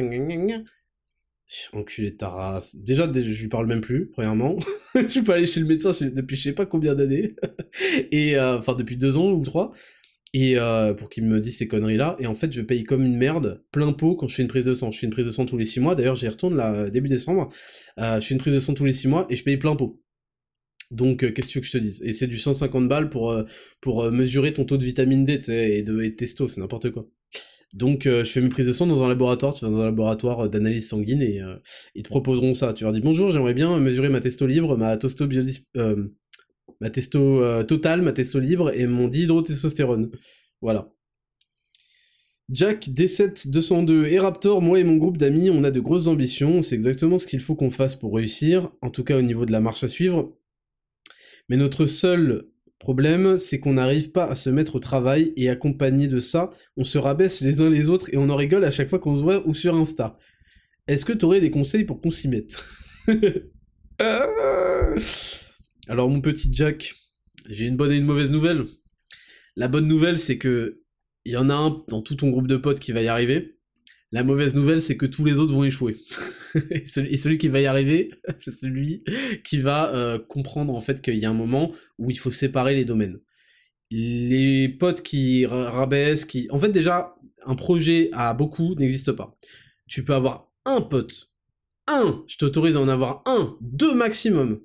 Deux maximum si vraiment tu touches, euh, euh, du bois quoi qui va être vraiment sur la même longueur d'onde que toi et qui va vraiment passer à l'action parce qu'en fait, tu vas te rendre compte que tout ça, c'est des beaux discours de petites merdes, pardon, hein, mais des beaux discours de merde qui se complaient dans l'explication détaillée de ce qu'il faut faire, nanana, et ça, ça vous bouffe votre dopamine, je l'ai déjà dit, parce que vous passez votre temps à blablater, à ouvrir vos gueules, au lieu de faire. Et en fait, dedans, dans ce groupe-là, il y a que un seul mec, j'espère que ce sera toi, qui va passer à l'action, réellement, qui va faire les choses jour après jour, après jour, après jour, après jour. Ça sert à rien, mais c'est cool. Moi, je rêve que de ça, d'avoir une tribu, d'avoir un groupe euh, soudé autour des mêmes valeurs. Mais le problème, c'est que t'es en train de brûler les étapes. En général, d'abord, c'est les gens individuellement qui font les bêtes de trucs, d'ailleurs c'est ma philosophie, et ensuite tu les réunis. Et là, ils font les bêtes de trucs, ils communiquent entre eux. Là, vous avez rien fait, vous êtes réunis pour euh, dans le projet de faire des bêtes de trucs. Donc ça va pas coller et tu vas t'en rendre compte. Et le problème, c'est que malheureusement tout le groupe va disparaître en même temps euh, et vous allez tous voir à droite à droite, à droite à gauche pardon. Et dans le meilleur des cas, il y en a un qui va rien lâcher, etc. Donc je pense que déjà, j'ai déjà dit ce que je pensais des groupes d'amis qui se rabaissent, qui déconnent non-stop. C'est des gens pas sérieux, pas professionnels, c'est des amateurs. Et le monde a trop d'amateurs et a pas, pas beaucoup de professionnels. Il n'y a pas beaucoup de place pour les gens pros. Donc il faut être professionnel, il faut euh, se re, comment se ressaisir. Et voilà, moi je te parle réellement, je te dis pas ça pour que t'aies plus de potes et que tu sois tout seul. Je te dis ça parce que c'est la vérité. Il va falloir pour le Mangekyou Sharingan, faut tuer son Faut tuer son meilleur pote. Je rigole, hein, je, rigole. J'espère que c'est bien clair, ne sortez pas ça de son contexte. Mais en gros, c'est ça pour la vie. Pour avoir le Mangekyo Sharingan, il faut se débarrasser, entre guillemets, il faut se séparer, pardon. Se débarrasser, c'est pas le mot que je voulais utiliser. Il faut se séparer de euh, sa plus grande tentation, de son pote avec qui on tape le plus de barres, je sais pas quoi, je sais pas quoi, parce que en fait c'est peut-être le truc numéro un qui va nous ralentir, et c'est vrai que ça paraît triste ce que je dis, tu sais, genre, euh, ouais, ton pote avec qui tu te marres le plus, là, tu fais plus de jeux, nanana, ouais, et ben lui, il faut que tu t'en sépares. Parce qu'il te ralentit. Il te ralentit dans ta quête d'argent. je sais que ça fait diabolique et tout, mais malheureusement, c'est un petit peu ça, et il va falloir les replacer dans leur contexte, c'est-à-dire quand on veut rigoler, quand on veut se détendre, quand on veut aller en soirée, quand on veut faire ceci, cela. Mais malheureusement, je te dis, pour il y a des pourcentages dans la vie, c'est précisément parce qu'ils s'appliquent à tous les groupes. Et si vous êtes 10 et qu'il y en a que 1%, bah ça fait moins de 1 pour 10, tu vois. Donc euh, si on dit qu'il y a 10% de mecs qui vont vraiment s'en sortir et que vous êtes 10, il y en a qu'un. Donc voilà, c'est pas pour te mettre le bad, mais je te le dis, tu vas perdre du temps. Et en fait, peut-être que tu fais partie aussi de ce, groupe-là, et en fait, que t'es l'acteur principal des gens qui perdent leur temps à blabla, bla bla En fait, faudrait faire ça, être déter, et puis Chad, vous échangez des, des mèmes dans le groupe, vous montrez des. Combien de stickers et de gifs giga Chad tu as sur ton téléphone? Lélio Bernard. Et Raptor, où est la frontière entre élever ses standards et vivre au-dessus de ses moyens? C'est une excellente question. C'est une excellente question qui montre que peut-être que je me suis mal exprimé. Ces standards, c'est ses attentes. C'est pas parce que tu as des attentes qu'elles sont obligées d'être récompensées à chaque fois. Ces standards, c'est sa vision de ce qu'on attend de soi-même, de ce qu'on attend des autres, de ce qu'on met, à ce à quoi on met 10 sur 20. C'est ça un standard, c'est à quel truc tu mets 10 sur 20. Quelle est ta valeur seuil de 10 sur 20 tu vois, la plupart des gens, leur 10 sur 20, il est claqué au sol. Leur 10 sur 20, c'est un 1 sur 20 pour moi. J'exagère et je sais que ça fait très prétentieux et tout, mais la plupart des gens, leur 10 sur 20, c'est un, un cauchemar. c'est ce qu'on appelle le French Dream. Le 10 sur 20 moyen, c'est un cauchemar. Donc en fait, élever tes standards, c'est là où tu vas placer ton 10 sur 20. Ça veut pas dire que tu dois avoir 20 sur 20, ni même que tu dois avoir 10 sur 20 dès que tu fais un truc, c'est ça le truc c'est que tu dois avoir conscience que parfois tu fais des trucs qui méritent 4 sur 20. Et parce que tu as élevé tes standards. Donc forcément, tu vas avoir tendance à te comporter pour augmenter ta note. Augmenter ta note jusqu'à avoir 10 sur 20. Augmenter les standards, c'est passer du collège ZEP de, je sais pas, de, je, vais lâcher des Bobigny, je suis désolé pour les mecs qui habitent à Bobigny. On passe du collège ZEP de Bobigny au euh, lycée Louis-le-Grand. Hop, ton 18 sur 20 à Bobigny, il vaut 7 sur 20 à Legrand. Les standards ont changé. Mais ça veut pas dire, là tu vas arriver, t'as 7 sur 20, ça veut pas dire que tu vis au-dessus de tes mains. Enfin, tu vois ce que je veux dire? Ça veut dire que tu vas te diriger automatiquement pour retomber sur tes standards. Donc, élever ses standards, c'est accepter que parfois, il y a des domaines dans notre vie où on est un putain de 4 sur 20. Et le problème des gens, c'est qu'ils n'ont pas, ils ont trop d'ego, ils ont trop d'arrogance, ils n'ont pas l'humilité de déplacer ça et d'accepter que bah il y a des domaines. Finalement, en élevant mes standards, je me rends compte que bah un domaine où je me trouvais moyen, en fait, je suis vraiment pas ouf du tout. Et donc, qu'est-ce que tu dis? Normalement, quand t'es sain, bah j'ai envie de progresser dans ce domaine. Et c'est là où tu ne retombes pas au niveau de tes ambitions, mais au niveau de tes standards. Donc, vivre au-dessus de ses moyens, c'est aller au niveau de ses ambitions, euh, c'est commencer à dépasser son niveau, euh, le niveau qu'on qu'on vaut, le niveau qu'on a pour aller acheter le niveau dont on rêve et euh, vivre à ses standards, enfin et élever ses standards, ça veut dire viser. En fait, c'est viser haut quoi. C'est viser haut, se dire qu'on n'est pas si chaud que ça et c'est où tu places ton 10 sur 20. Je sais que c'est un peu confus là dans la fin, mais si tu veux vraiment que ce soit clair, c'est à, à quel seuil tu places la moyenne vis-à-vis -vis de ce que tu attends de toi. C'est ça. Albo 2442. Comptes-tu nous proposer ta fameuse gourde Raptor Nutrition? Ok, c'est une très bonne question, je sais que je vous la montre. Euh, le problème, c'est que je me renseigne énormément et je contacte beaucoup d'entreprises que je vais pas citer. Enfin, beaucoup, c'est un grand mot parce qu'en fait, il y en a très peu. Pour faire du Made in France. Je sais bien que pour avoir, par exemple, l'intra-workout, play, il faut bien que vous le mettiez avec de l'eau, donc dans un shaker, ou dans une bouteille euh, pour les plus, euh, les plus débrouillards d'entre vous. Je sais bien que euh, pour euh, la whey, il vous faut un shaker. Et ça me fait chier, c'est sûr que bah, vous utilisez des shakers annexes d'autres marques de merde. Donc j'adorerais avoir un shaker. Le problème, c'est que il est inconcevable pour moi de proposer quelque chose qui n'est pas made in France. Et le problème, c'est que je veux aussi faire un shaker en inox, et donc il est inconcevable pour moi parce que je veux que ce soit très beau, que ce soit de bonne qualité, que ce soit que soit au poil. Et c'est inconcevable pour moi de proposer un shaker en inox qui n'est pas made in France. Je m'en fous qu'il soit made in euh, je vais pas je vais pas dire ça parce qu'on sait jamais si euh, qu'il soit made in Germany ou quoi, mais en tout cas pas des made in China. Et en fait, je sais très bien si je vendais des shakers, des trucs, même des made in China en inox, ce sera un moyen de faire de la marge, tout le monde comprendrait que bah je l'achète euh, je sais pas 60 centimes en Chine et que je le vends à 6,50€, tu sais, et que ça permet de financer tous les autres produits, tous les autres trucs, mais déjà j'ai pas besoin de ça parce qu'en fait Raptor Nutrition déchire de ouf et j'ai pas besoin de financer la marque avec quoi que ce soit d'autre que la marque en soi parce que elle déchire et que je fais des bêtes de trucs et que vous me le rendez exceptionnellement bien. Mais du coup, bah ça met beaucoup de temps parce que l'industrie française, il y a plein de domaines où elle a délocalisé complètement. Même des grands tenants du Made in France sont maintenant parfois en Hongrie. Et les compléments alimentaires, ça tient bon parce que c'est quand même un gage de qualité qui est demandé et on s'en rend compte dans la qualité de ce que je produis euh, à quel point c'est différent. Euh, il y a de la rigueur, il y a de la traçabilité, etc. Mais dans des trucs en inox, dans des trucs comme ça, bah visiblement euh, les Français se sont fait déboîter d'une part par leurs taxes, par le coût du travail, par la non-sollicitation aussi des gens. Les gens ils veulent plus de Made in France, plus d'entreprises et tout, mais ils achètent pas toujours. ce que je peux comprendre parce que c'est vrai que les, les prix sont vraiment bah, pas comparable. Hein. T'achètes une bouteille en inox en Made in France, c'est pas du tout les, euh, les bouteilles en inox euh, AliExpress, quoi. Et, euh, et ouais, donc c'est vrai que c'est compliqué. J'ai trouvé peut-être une piste pour un autre objet, mais euh, j'adorerais, voilà, j'adorerais, mais vu que je vous respecte et que je respecte aussi ma marque et que j'ai pas envie, j'ai envie de garder une cohérence et de la beauté et que chaque produit soit un banger, même, même le truc dans lequel vous allez boire, je veux que ce soit un banger. En fait, c'est ça le truc, c'est ça. Et c'est pas une question que je suis perfectionniste, c'est que bah j'ai jamais fait de, de merchandising, de, de t-shirts, de trucs, alors que j'aurais pu en faire tout le temps. Euh, bon, du Made in France, c'est très très cher, mais j'aurais pu en faire. J'aurais pu faire plein de choses. Et je l'ai jamais fait parce que je voyais pas exactement la plus-value à mettre, avoir un pyjama supplémentaire. Peut-être que ça changera si un jour j'ai un bon concept et un, et un bon, euh, un bon fournisseur Made in France. Mais euh, je, quand je fais quelque chose, je veux que ça vous apporte de la valeur. Et bah là, je vois pas ce que ça vous apporterait. Euh, une gourde, une énième gourde made in China euh, sur mon site, ça, polluerait mon site. Voilà. j'ai une, très bonne idée, une très grande idée euh, de, ce que je fais. J'ai pas envie d'y mélanger ça. Mais par contre, vous serez les premiers à informer si en effet j'arrive à trouver ça. Et il s'agit pas juste de dire bah c'est sérigraphié en France. Je veux que la gourde soit produite intégralement en France. Et ben c'est ta dernière question. C'était la dernière question. On va passer à la rubrique numéro 6, qui est la dernière rubrique de la semaine. Sondage et devoir de la semaine. C'est parti, jingle.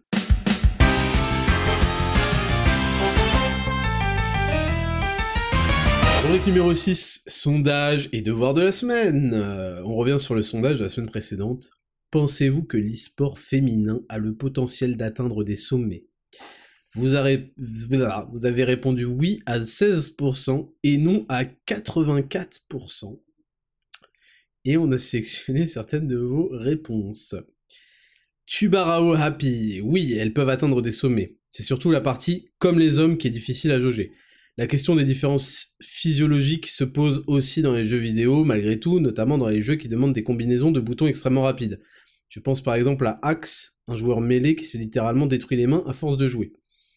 Ça demande une sacrée endurance au niveau osseux et musculaire pour continuer à jouer toute une journée de tournoi. Cela dit, on va sûrement voir dans les années à venir une génération future de gameuses compétitives, ne serait-ce que par l'e-sport, qui est de plus en plus répandu. Que parce que l'e-sport est de plus en plus Le roi, le roi avec des ailes. Pouf Pardon. Le roi avec des ailes. L'e-sport féminin flop déjà, putain. Elles n'atteindront jamais le niveau des hommes, alors ça restera en dessous en performance, en nombre de spectateurs, et par conséquent, cela le rendra moins rentable. Pour la performance, je n'ai pas forcément besoin d'argumenter, les différences biologiques sont accessibles à tous sur Internet. Un peu sexiste, tout ça. Renault PL. Oui, comme l'e-sport masculin, le tout va évoluer et on verra sûrement une femme top 1 monde, ce qui pourrait propulser l'e-sport féminin beaucoup plus haut. J'ai du mal à voir comment cette scène ne pourrait pas s'agrandir.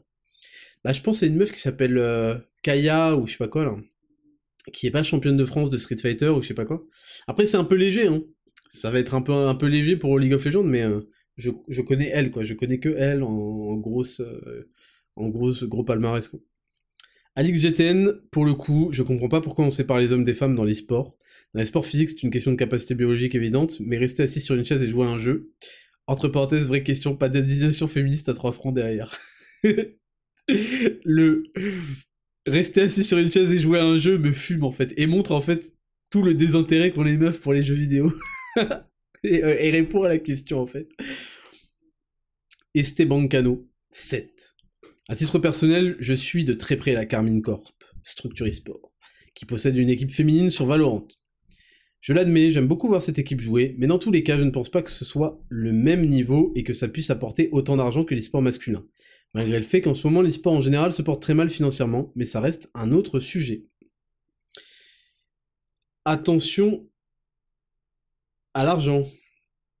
Parce que l'argent sera le décideur final de la carrière de l'e-sport féminin. Parce qu'il y a un moment où, en fait, si c'est pas rentable, les gens vont pas perdre de l'argent idéologiquement pendant trop longtemps non plus.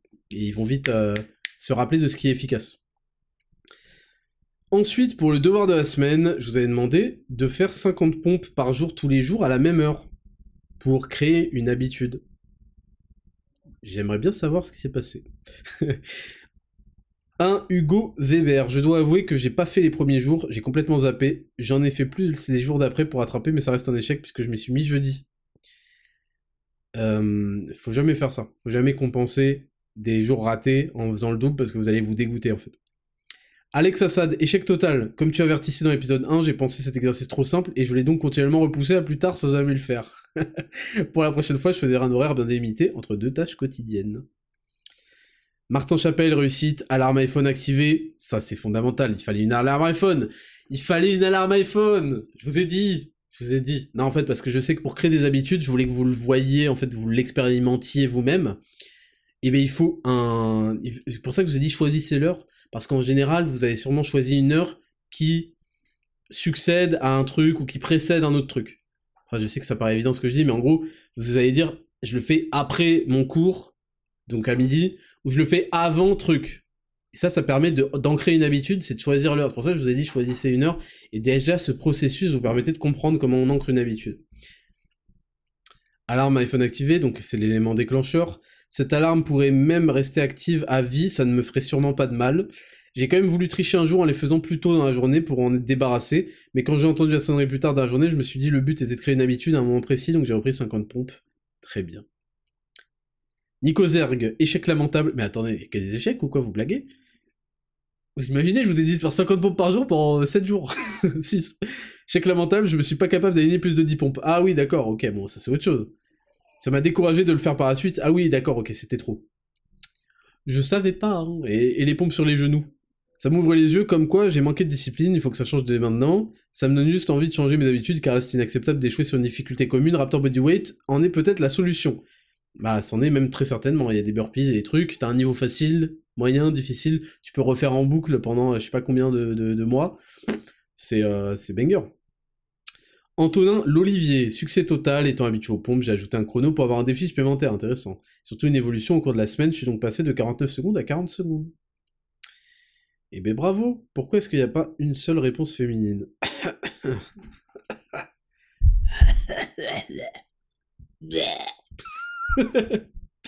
Bah alors, on sait pas faire 50 pompes, mesdames? Ça a changé Avec euh, Zero to Hero Edition. Bon. Et alors que je vous donne le sondage et le devoir de la semaine. Je vais entendre personne parler au-dessus de moi. Sondage de la semaine. Vous êtes-vous récemment lancé dans l'apprentissage de quelque chose de nouveau pour vous? Ça, ça m'intéresse. Ça m'intéresse beaucoup. J'aimerais bien savoir. Que combien de Un vrai truc, hein. Je dis pas, tiens, j'ai appris qu'un ami avait dit ça. Ça, c'est pas de l'apprentissage quand vous avez appris que quelqu'un a dit quelque chose. je parle de vraiment apprendre un truc où vous démarrez euh, quasiment à zéro. Est-ce que c'est récemment je, je, précise, c'est pas grave si la réponse est non. Hein. Euh, moi, pendant un moment, j'étais en mode, euh, j'étais en mode, euh, très occupé. J'allais pas apprendre des trucs. Il y a des périodes de ma vie où j'ai envie d'apprendre un truc et là j'ai du temps. C'est pas grave, en fait, ça fait pas de vous une merde euh, si la réponse est non. Parfois, on est très occupé, très focus sur sa vie, sur ses projets, et donc c'est pas, on, est, on sent pas le temps tout de suite d'apprendre une nouvelle chose, recommencer à zéro. On se dit, ce sera pour une fois ou ce sera pas ma priorité. Mais ça m'intéresse de savoir si c'est quelque chose Genre récemment, vous avez vous êtes mis à apprendre des choses nouvelles. Et ça va aller avec le devoir de la semaine. Si la réponse est oui, ou que vous comptez apprendre de nouvelles choses, bah cette semaine, eh bien, le devoir cette semaine, ça va être d'appliquer ce qu'on a vu dans le Dexascan, qui était très long, pendant vos sessions d'apprentissage, et me faire un compte-rendu. J'ai besoin que vous me fassiez un compte-rendu si euh, vous avez ouvert un peu les yeux sur la manière de faire des erreurs, euh, à quel point c'était important de se concentrer sur leur résolution, même si ça paraissait un peu évident. Hein. Euh, mettez en place tout ce que je vous ai dit par rapport aussi euh, à comment accéder plus facilement à la plasticité neuronale, etc., etc., les cycles. Mettez ça en place dans votre apprentissage en cours et faites-moi un rapport la semaine prochaine dans le poste dédié. Ce sera samedi prochain. C'est tout pour cet épisode numéro 11. Je vous remercie encore une fois de m'accorder autant de votre temps de prendre euh, du temps pour votre marche, 10 000 pas, pour vos transports, etc., etc. Je vous souhaite à tous une excellente semaine. La sortie de la pâte à tartiner, c'est le 2 décembre, donc c'est samedi prochain. Je vous ferai deviner le nom pour vous la faire gagner en avance euh, rapidement cette semaine. Et mercredi prochain, on l'enverra en avant-première, enfin on l'enverra, on la, mettra en vente, pardon, ouf, je me suis dit, oulala, j'ai failli, euh, j'ai failli faire un fight là.